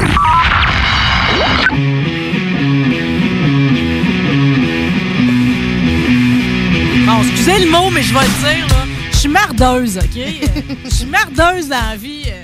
J'ai vraiment des belles jobs, puis je travaille avec du beau monde, puis je fréquente des gens incroyables. Et parmi ces jobs-là, euh, j'ai ce que je fais l'été avec Festidrac Développement, où on m'offre le privilège de suivre plusieurs séries, puis de suivre des pilotes de Festidrac Développement. Ils sont pas piqués des verres. J'ai eu Alex Labbé, Samuel Charland, qui en plus a gagné son championnat sur terre battue après avoir gagné tous les championnats qu'il y avait en late model avant ça. J'ai Louis-Philippe Lausier qui gagne en sportsman. J'ai Pierre-Olivier Lisotte euh, qui a fait sa place comme recrue qui a été en haut, tout dans haut de la liste tout l'été. Et j'ai celui-là. Numéro 18. euh, fait le plaisir de gagner en plus ses traits comme à Montmagny. On va le rejoindre immédiatement. C'est le numéro 18, Jean-Philippe Bergeron. Salut! Je dis-tu Burgie? Bon, tu faisais ce que tu veux, Marie. on, on est personnel, pas de problème. On commence à se connaître pareil. Avoue que c'est le fun, nos étés ensemble. Oh, ben ouais, on est dans ta tabarnouche? Qui qui a pas de fun aux courses? Ça, je ça, faut que je me dise. Exactement. Non, le damier tatoué sur le cœur, là, c'est comme... euh, peu importe comment ça se passe, comment que ça sera une bonne course ou une mauvaise course, c'est le fun. Ah ouais, exactement. Euh, Ben, on essaie de garder tout le temps la, la même ambiance. On suit certaines courses, des fois, que ça va un peu plus mal, là, mais on essaie de garder la tête haute toujours. Ouais, puis j'avoue que là, depuis que t'es en gang, là, c'est sûr que là, le plaisir est décuplé. Juste avant de se faire un petit bilan de notre été ensemble, qu'est-ce que tu retiens là, de ta saison, autant du côté de Vallée-Jonction que de Montmagny? C'est quoi ton bilan là, global de ton été? Ah, ben, je dois dire que cet été, euh, bilan euh, un peu mitigé.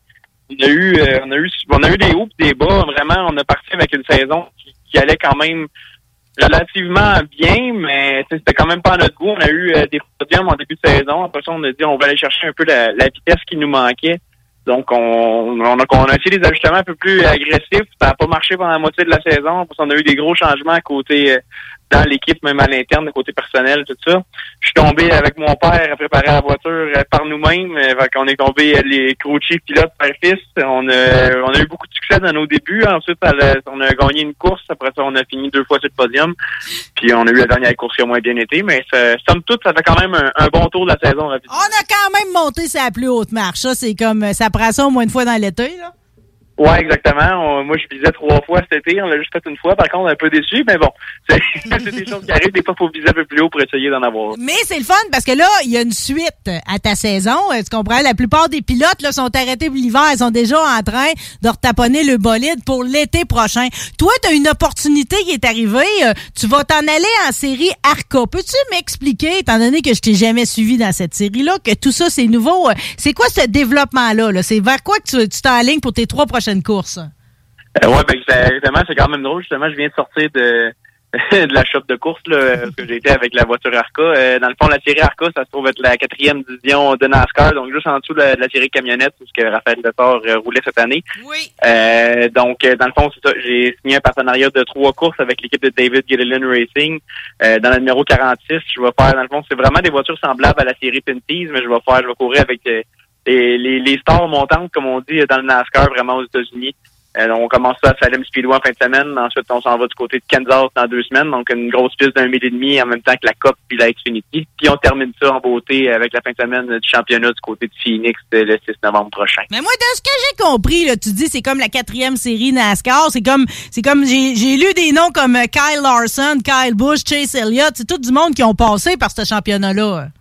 Oui, exactement. Puis dans ce moment, on dirait la personne qui est la, la plus en suivi de notre championnat-là, c'est, le gars qui mène justement, c'est Ty Gibbs, le petit-fils de Joe Gibbs, qui a gagné des courses en Xfinity aussi cette année, euh, qui lui va courser contre moi en fin de semaine. Donc vraiment, on c'est plus une série, euh, je dirais, pas nécessairement de développement, mais c'est, vraiment comme la, la porte d'entrée, c'est la première étape quand on rentre dans les dans les grosses divisions NASCAR pour faire les, les, les mêmes pistes que, que les grosses séries. Tout le monde dit que l'écurie qui t'a recruté, euh, David Gillian euh, Racing, ont une très bonne réputation. Elle leur vient de où? Euh, ben ça, c'est dans David Gillen, un ancien pilote de la Cup Series, justement. Il a gagné quelques courses même là-dedans. Il a roulé euh, quand même beaucoup. Euh, lui, par ça, c'est parti de sa propre équipe. Euh, il, y avait son fils Todd qui roulait pour lui. Il y a eu Raphaël qui roulé pour lui en Super Late aussi dans le temps. Euh, donc, les autres sont vraiment partis euh, une équipe de niveau de niveau de Cup. Faut pas se le cacher. Là, j'étais dans le shop. Il y avait des affaires que c'est plate qu'on n'a pas le droit de prendre de photos, là, mais c'est vraiment euh, tout est vraiment développé. Puis, une idée, on a des voitures neuves pratiquement à chaque course aussi. Euh, donc, ils ont une très bonne réputation. C'est une équipe qui, qui roule en avant. Ils ont un ou deux championnats, même en série Arca déjà. Donc, on n'est pas rentré euh, avec euh, avec une petite équipe. On est dans de la bonne équipement. Donc, euh, après ça, reste juste travailler euh, pour perfectionner mon pilotage, mais dans de la bonne équipement, ça devrait bien aller. Mais tu parles d'une belle opportunité, puis je vais dire perfectionner ton ton pilotage. Tu sais, c'est comme ton volant là, tu euh, as appris à le tenir pareil, pas juste au Québec. Tu sais, c'est une opportunité que c'est pas tous les pilotes qui ont, parce que là, avant cette opportunité-là, je me souviens que tu étais en Floride aussi l'année passée. Oui, exactement. L'année passée, c'était, on, on, on savait que c'était comme une étape à faire justement si on voulait être capable de monter euh, dans des plus hauts championnats. Donc, on avait on a vu des pourparlers justement avec les contacts de Mario Gosselin puis Alex Labbé. On a réussi euh, à avoir un volant en série euh, au Speed Week, dans le fond, en série Pro Late Model euh, avec l'équipe de Jamie Skinner, fils de Mike Skinner. Euh, donc, on a fait, euh, on a coursé pendant une semaine là-bas avec avec les grands. Euh, C'est là qu'on a eu la chance de rencontrer David Gilliland même euh, là-bas, parce que la série Arca roulait euh, dans un soir là. On a fait des pourparlers avec lui, du moteur regarder courser, puis on va voir si on fait de la business à soir ensemble après. Euh, parce que parce qu'il faut dire que oui, en série Arca, euh, il y a plusieurs équipes. Les équipes comme ça, par contre, prennent pas n'importe qui. Mais bon, on a réussi à. Hey, fais, fais juste me dire, fais juste me dire, dans votre opération charme ce soir-là, là, parce que, tu sais, faut savoir que t'es triplet, OK? T'as deux sœurs euh, jumelles, OK? Les, vous là, les trois, parce que quand vous êtes ensemble, on dirait qu'il y a rien pour vous résister. Vous êtes irrésistibles. Ouais, mais malheureusement, mes sœurs étaient pas là pour m'aider dans l'opération charme. Tu devrais toujours les traîner. Ça, ça va monter encore plus vite si tu traînes tout le temps tes deux heures. Ouais, exactement. Non, c'est ça. Mais on a fait, on a fait une petite opération au charme, pareil, mais il fallait, fallait quand même euh, se trouver des partenaires pour venir avec nous autres. Euh, je remercie d'ailleurs euh, pour Long Control, Technoflex, euh, délégué Saint-Roch, le groupe Globocam, GPI, euh, Festidrag, Grosso Metal. C'est tout du monde qui vient avec nous. Même Aviation Networks aussi qui nous ont fait courir dans l'Ouest canadien dernièrement. sont avec nous en série Arca. Donc on a réussi à ramasser tout ce monde-là pour euh, pour se, se bâtir euh, un, petit- un petit plan de match pour faire trois de courses avec euh, avec DGR, avec Ford aussi qui nous supporte euh, dans le programme de DGR. Donc on est bien content de ça. Parce que c'est non négligeable. T'as quand même couru euh, de- dans les derniers temps pour la Coupe RS1, Avion Motorsports en Colombie-Britannique, la même qu'Andrew Ranger. Euh, T'as l'air de t'être amusé là-dedans, là. Ouais, ben c'est ça. Je suis parti un peu dans l'optique de m'amuser parce que cette course-là, c'était pas. euh, je m'attendais vraiment à rien parce que je suis pas un gars qui a beaucoup d'expérience en circuit routier. Quand je suis arrivé dans le stock car, le monde pensait beaucoup que je venais de circuit routier à cause, à cause de la réputation justement de Prolon, la compagnie familiale qui a déjà commandité des pilotes en circuit routier. Donc là, dans leur tête, j'étais un pilote de circuit routier quand je suis arrivé là, mais tu sais, j'avais pas. euh, j'avais à peine pour dire vraiment en plus quasiment au niveau karting de mon expérience en circuit routier. Donc je n'avais pas vraiment beaucoup. Puis euh, là, quand je suis arrivé en RS1, en plus, on n'a pas eu de pratique. On est tombé en qualification directe. Puis après ça, on a eu deux tours pour tomber en course sur un circuit de 4,5 km. Donc, euh, c'était, ça n'a pas été facile, mais bon, on a ramené une septième et une huitième position sur 22 voitures. Que je suis quand même satisfait. là. Ben, des fois, ça a un charme à se faire tirer au bout du quai. T'apprends à nager plus vite, tu sais. Ouais, exactement, mais ça se passe de me noyer un bout de. Euh, j'aime toujours ça, euh, Jean-Philippe, quand on parle des, euh, des méthodes d'entraînement. Tu sais, j'aime à croire que les lapins, l'exemple, OK, euh, ils progressent dans leur art parce que l'hiver, ils font du char téléguidé. Ce que tu fais toi aussi, OK? Euh, en fait, t'as l'air de pas mal toutes les faire, les sortes d'entraînement euh, parallèles un peu. T'es-tu toujours dans le char téléguidé? Tu fais-tu du simulateur aussi? Puis tu fais-tu encore ta patente pour les yeux, là, où tu attrapes des mouches? parce que j'attrape des mouches. Non, mais dans le fond, téléguidé, j'en fais pas beaucoup. Euh, tu sais, j'en fais un peu, là, je l'ai fait quelques fois l'autre hiver, mais je suis pas je suis pas allé dans le nouveau centre depuis que Circuité Saint-Roch a déménagé. Euh, beau centre d'ailleurs, ça vaut la peine les amateurs de téléguidés d'aller faire un tour là, ceux qui sont dans la région de Montréal. Mais euh, c'est ça, moi je fais plus de simulateurs là, avec Air Racing, j'en fais quand même quand même beaucoup. Euh, surtout mettons en série Arca, ben, je peux me pratiquer pas mal aux pistes que je bats puis avec la voiture. Donc c'est je trouve que c'est un outil qui, qui, qui est vraiment pas à négliger. Là, on le voit des des jeunes pilotes euh, qui sont en train de monter, qui ont fait du simulateur. On parlait mettons, de Félix Graton en série Sportsman ou même William Larue. qui William Larue, finalement, qui avait jamais tenu un volant de, euh, en piste réelle. Il avait toujours été sur iRacing. Il arrive, puis là, finalement, il fait des podiums. Ben exactement. Fait qu'on voit que iRacing est un outil vraiment qui aide. Moi, j'en ai, pendant la pandémie, je l'avais fait pendant, écoute, ça avait pas d'allure, là. J'avais quasiment de l'air accro, là. Je l'avais fait beaucoup. Puis on est arrivé, puis on, a, on, a, on a fait des podiums en partant. Puis c'est sûr, on a eu beaucoup de travail sur la voiture, mais je pense que mon pilotage était beaucoup amélioré euh, avec, avec cet outil-là. Puis ben je fais aussi avec euh, Neurovision, qui est un de nos partenaires, euh, l'entraînement vraiment de réflexes visuels, de champ de vision, des choses comme ça. Donc c'est des entraînements un peu que des joueurs de hockey font aussi d'habitude.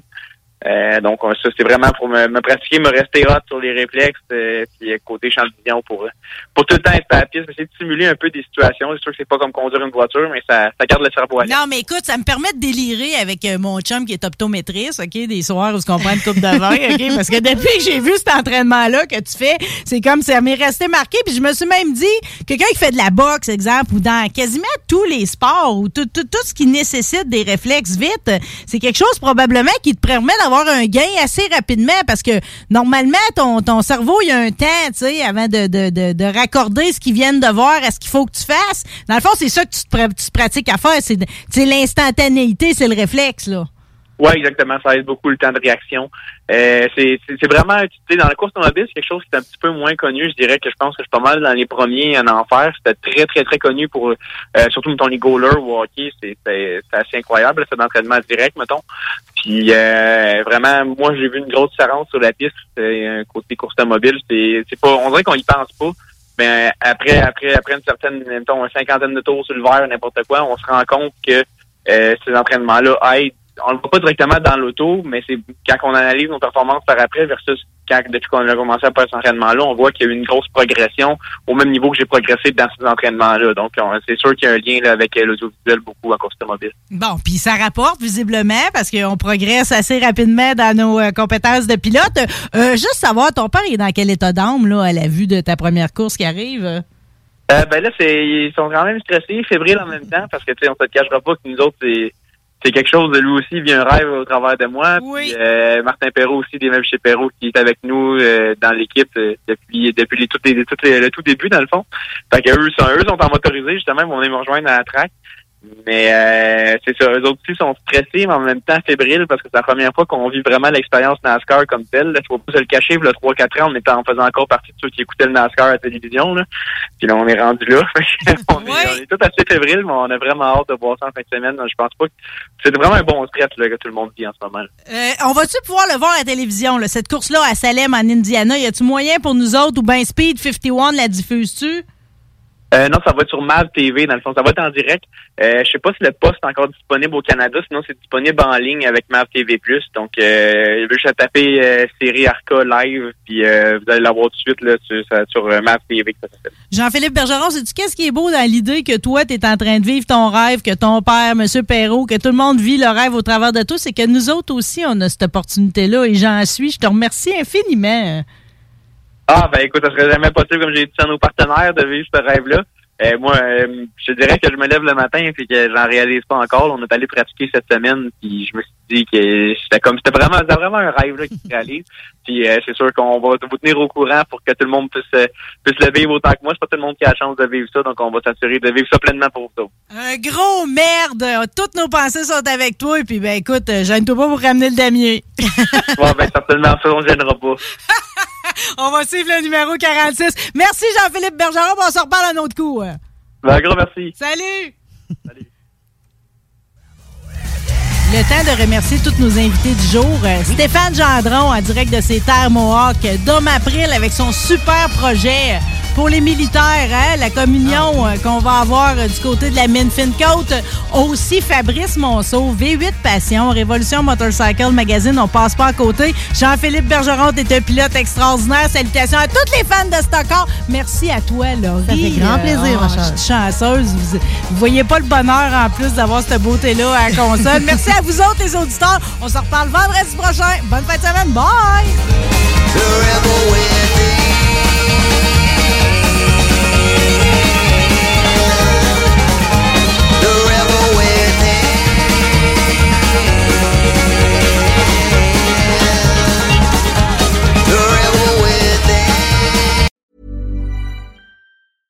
Imagine the softest sheets you've ever felt. Now imagine them getting even softer over time. That's what you'll feel with Bowl and Branch's organic cotton sheets. In a recent customer survey, 96% replied that Bowl and Branch sheets get softer with every wash. Start getting your best night's sleep in these sheets that get softer and softer for years to come. Try their sheets with a 30-night guarantee. Plus, get 15% off your first order at bowlandbranch.com. Code BUTTERY. Exclusions apply. See site for details. Hey, it's Paige DeSorbo from Giggly Squad. High quality fashion without the price tag. Say hello to Quince. I'm snagging high-end essentials like cozy cashmere sweaters, sleek leather jackets, fine jewelry, and so much more. With Quince being 50 to 80% less than similar brands. And they partner with factories that prioritize safe, ethical, and responsible manufacturing. I love that. Luxury quality within reach. Go to quince.com slash style to get free shipping and 365 day returns on your next order. quince.com slash style.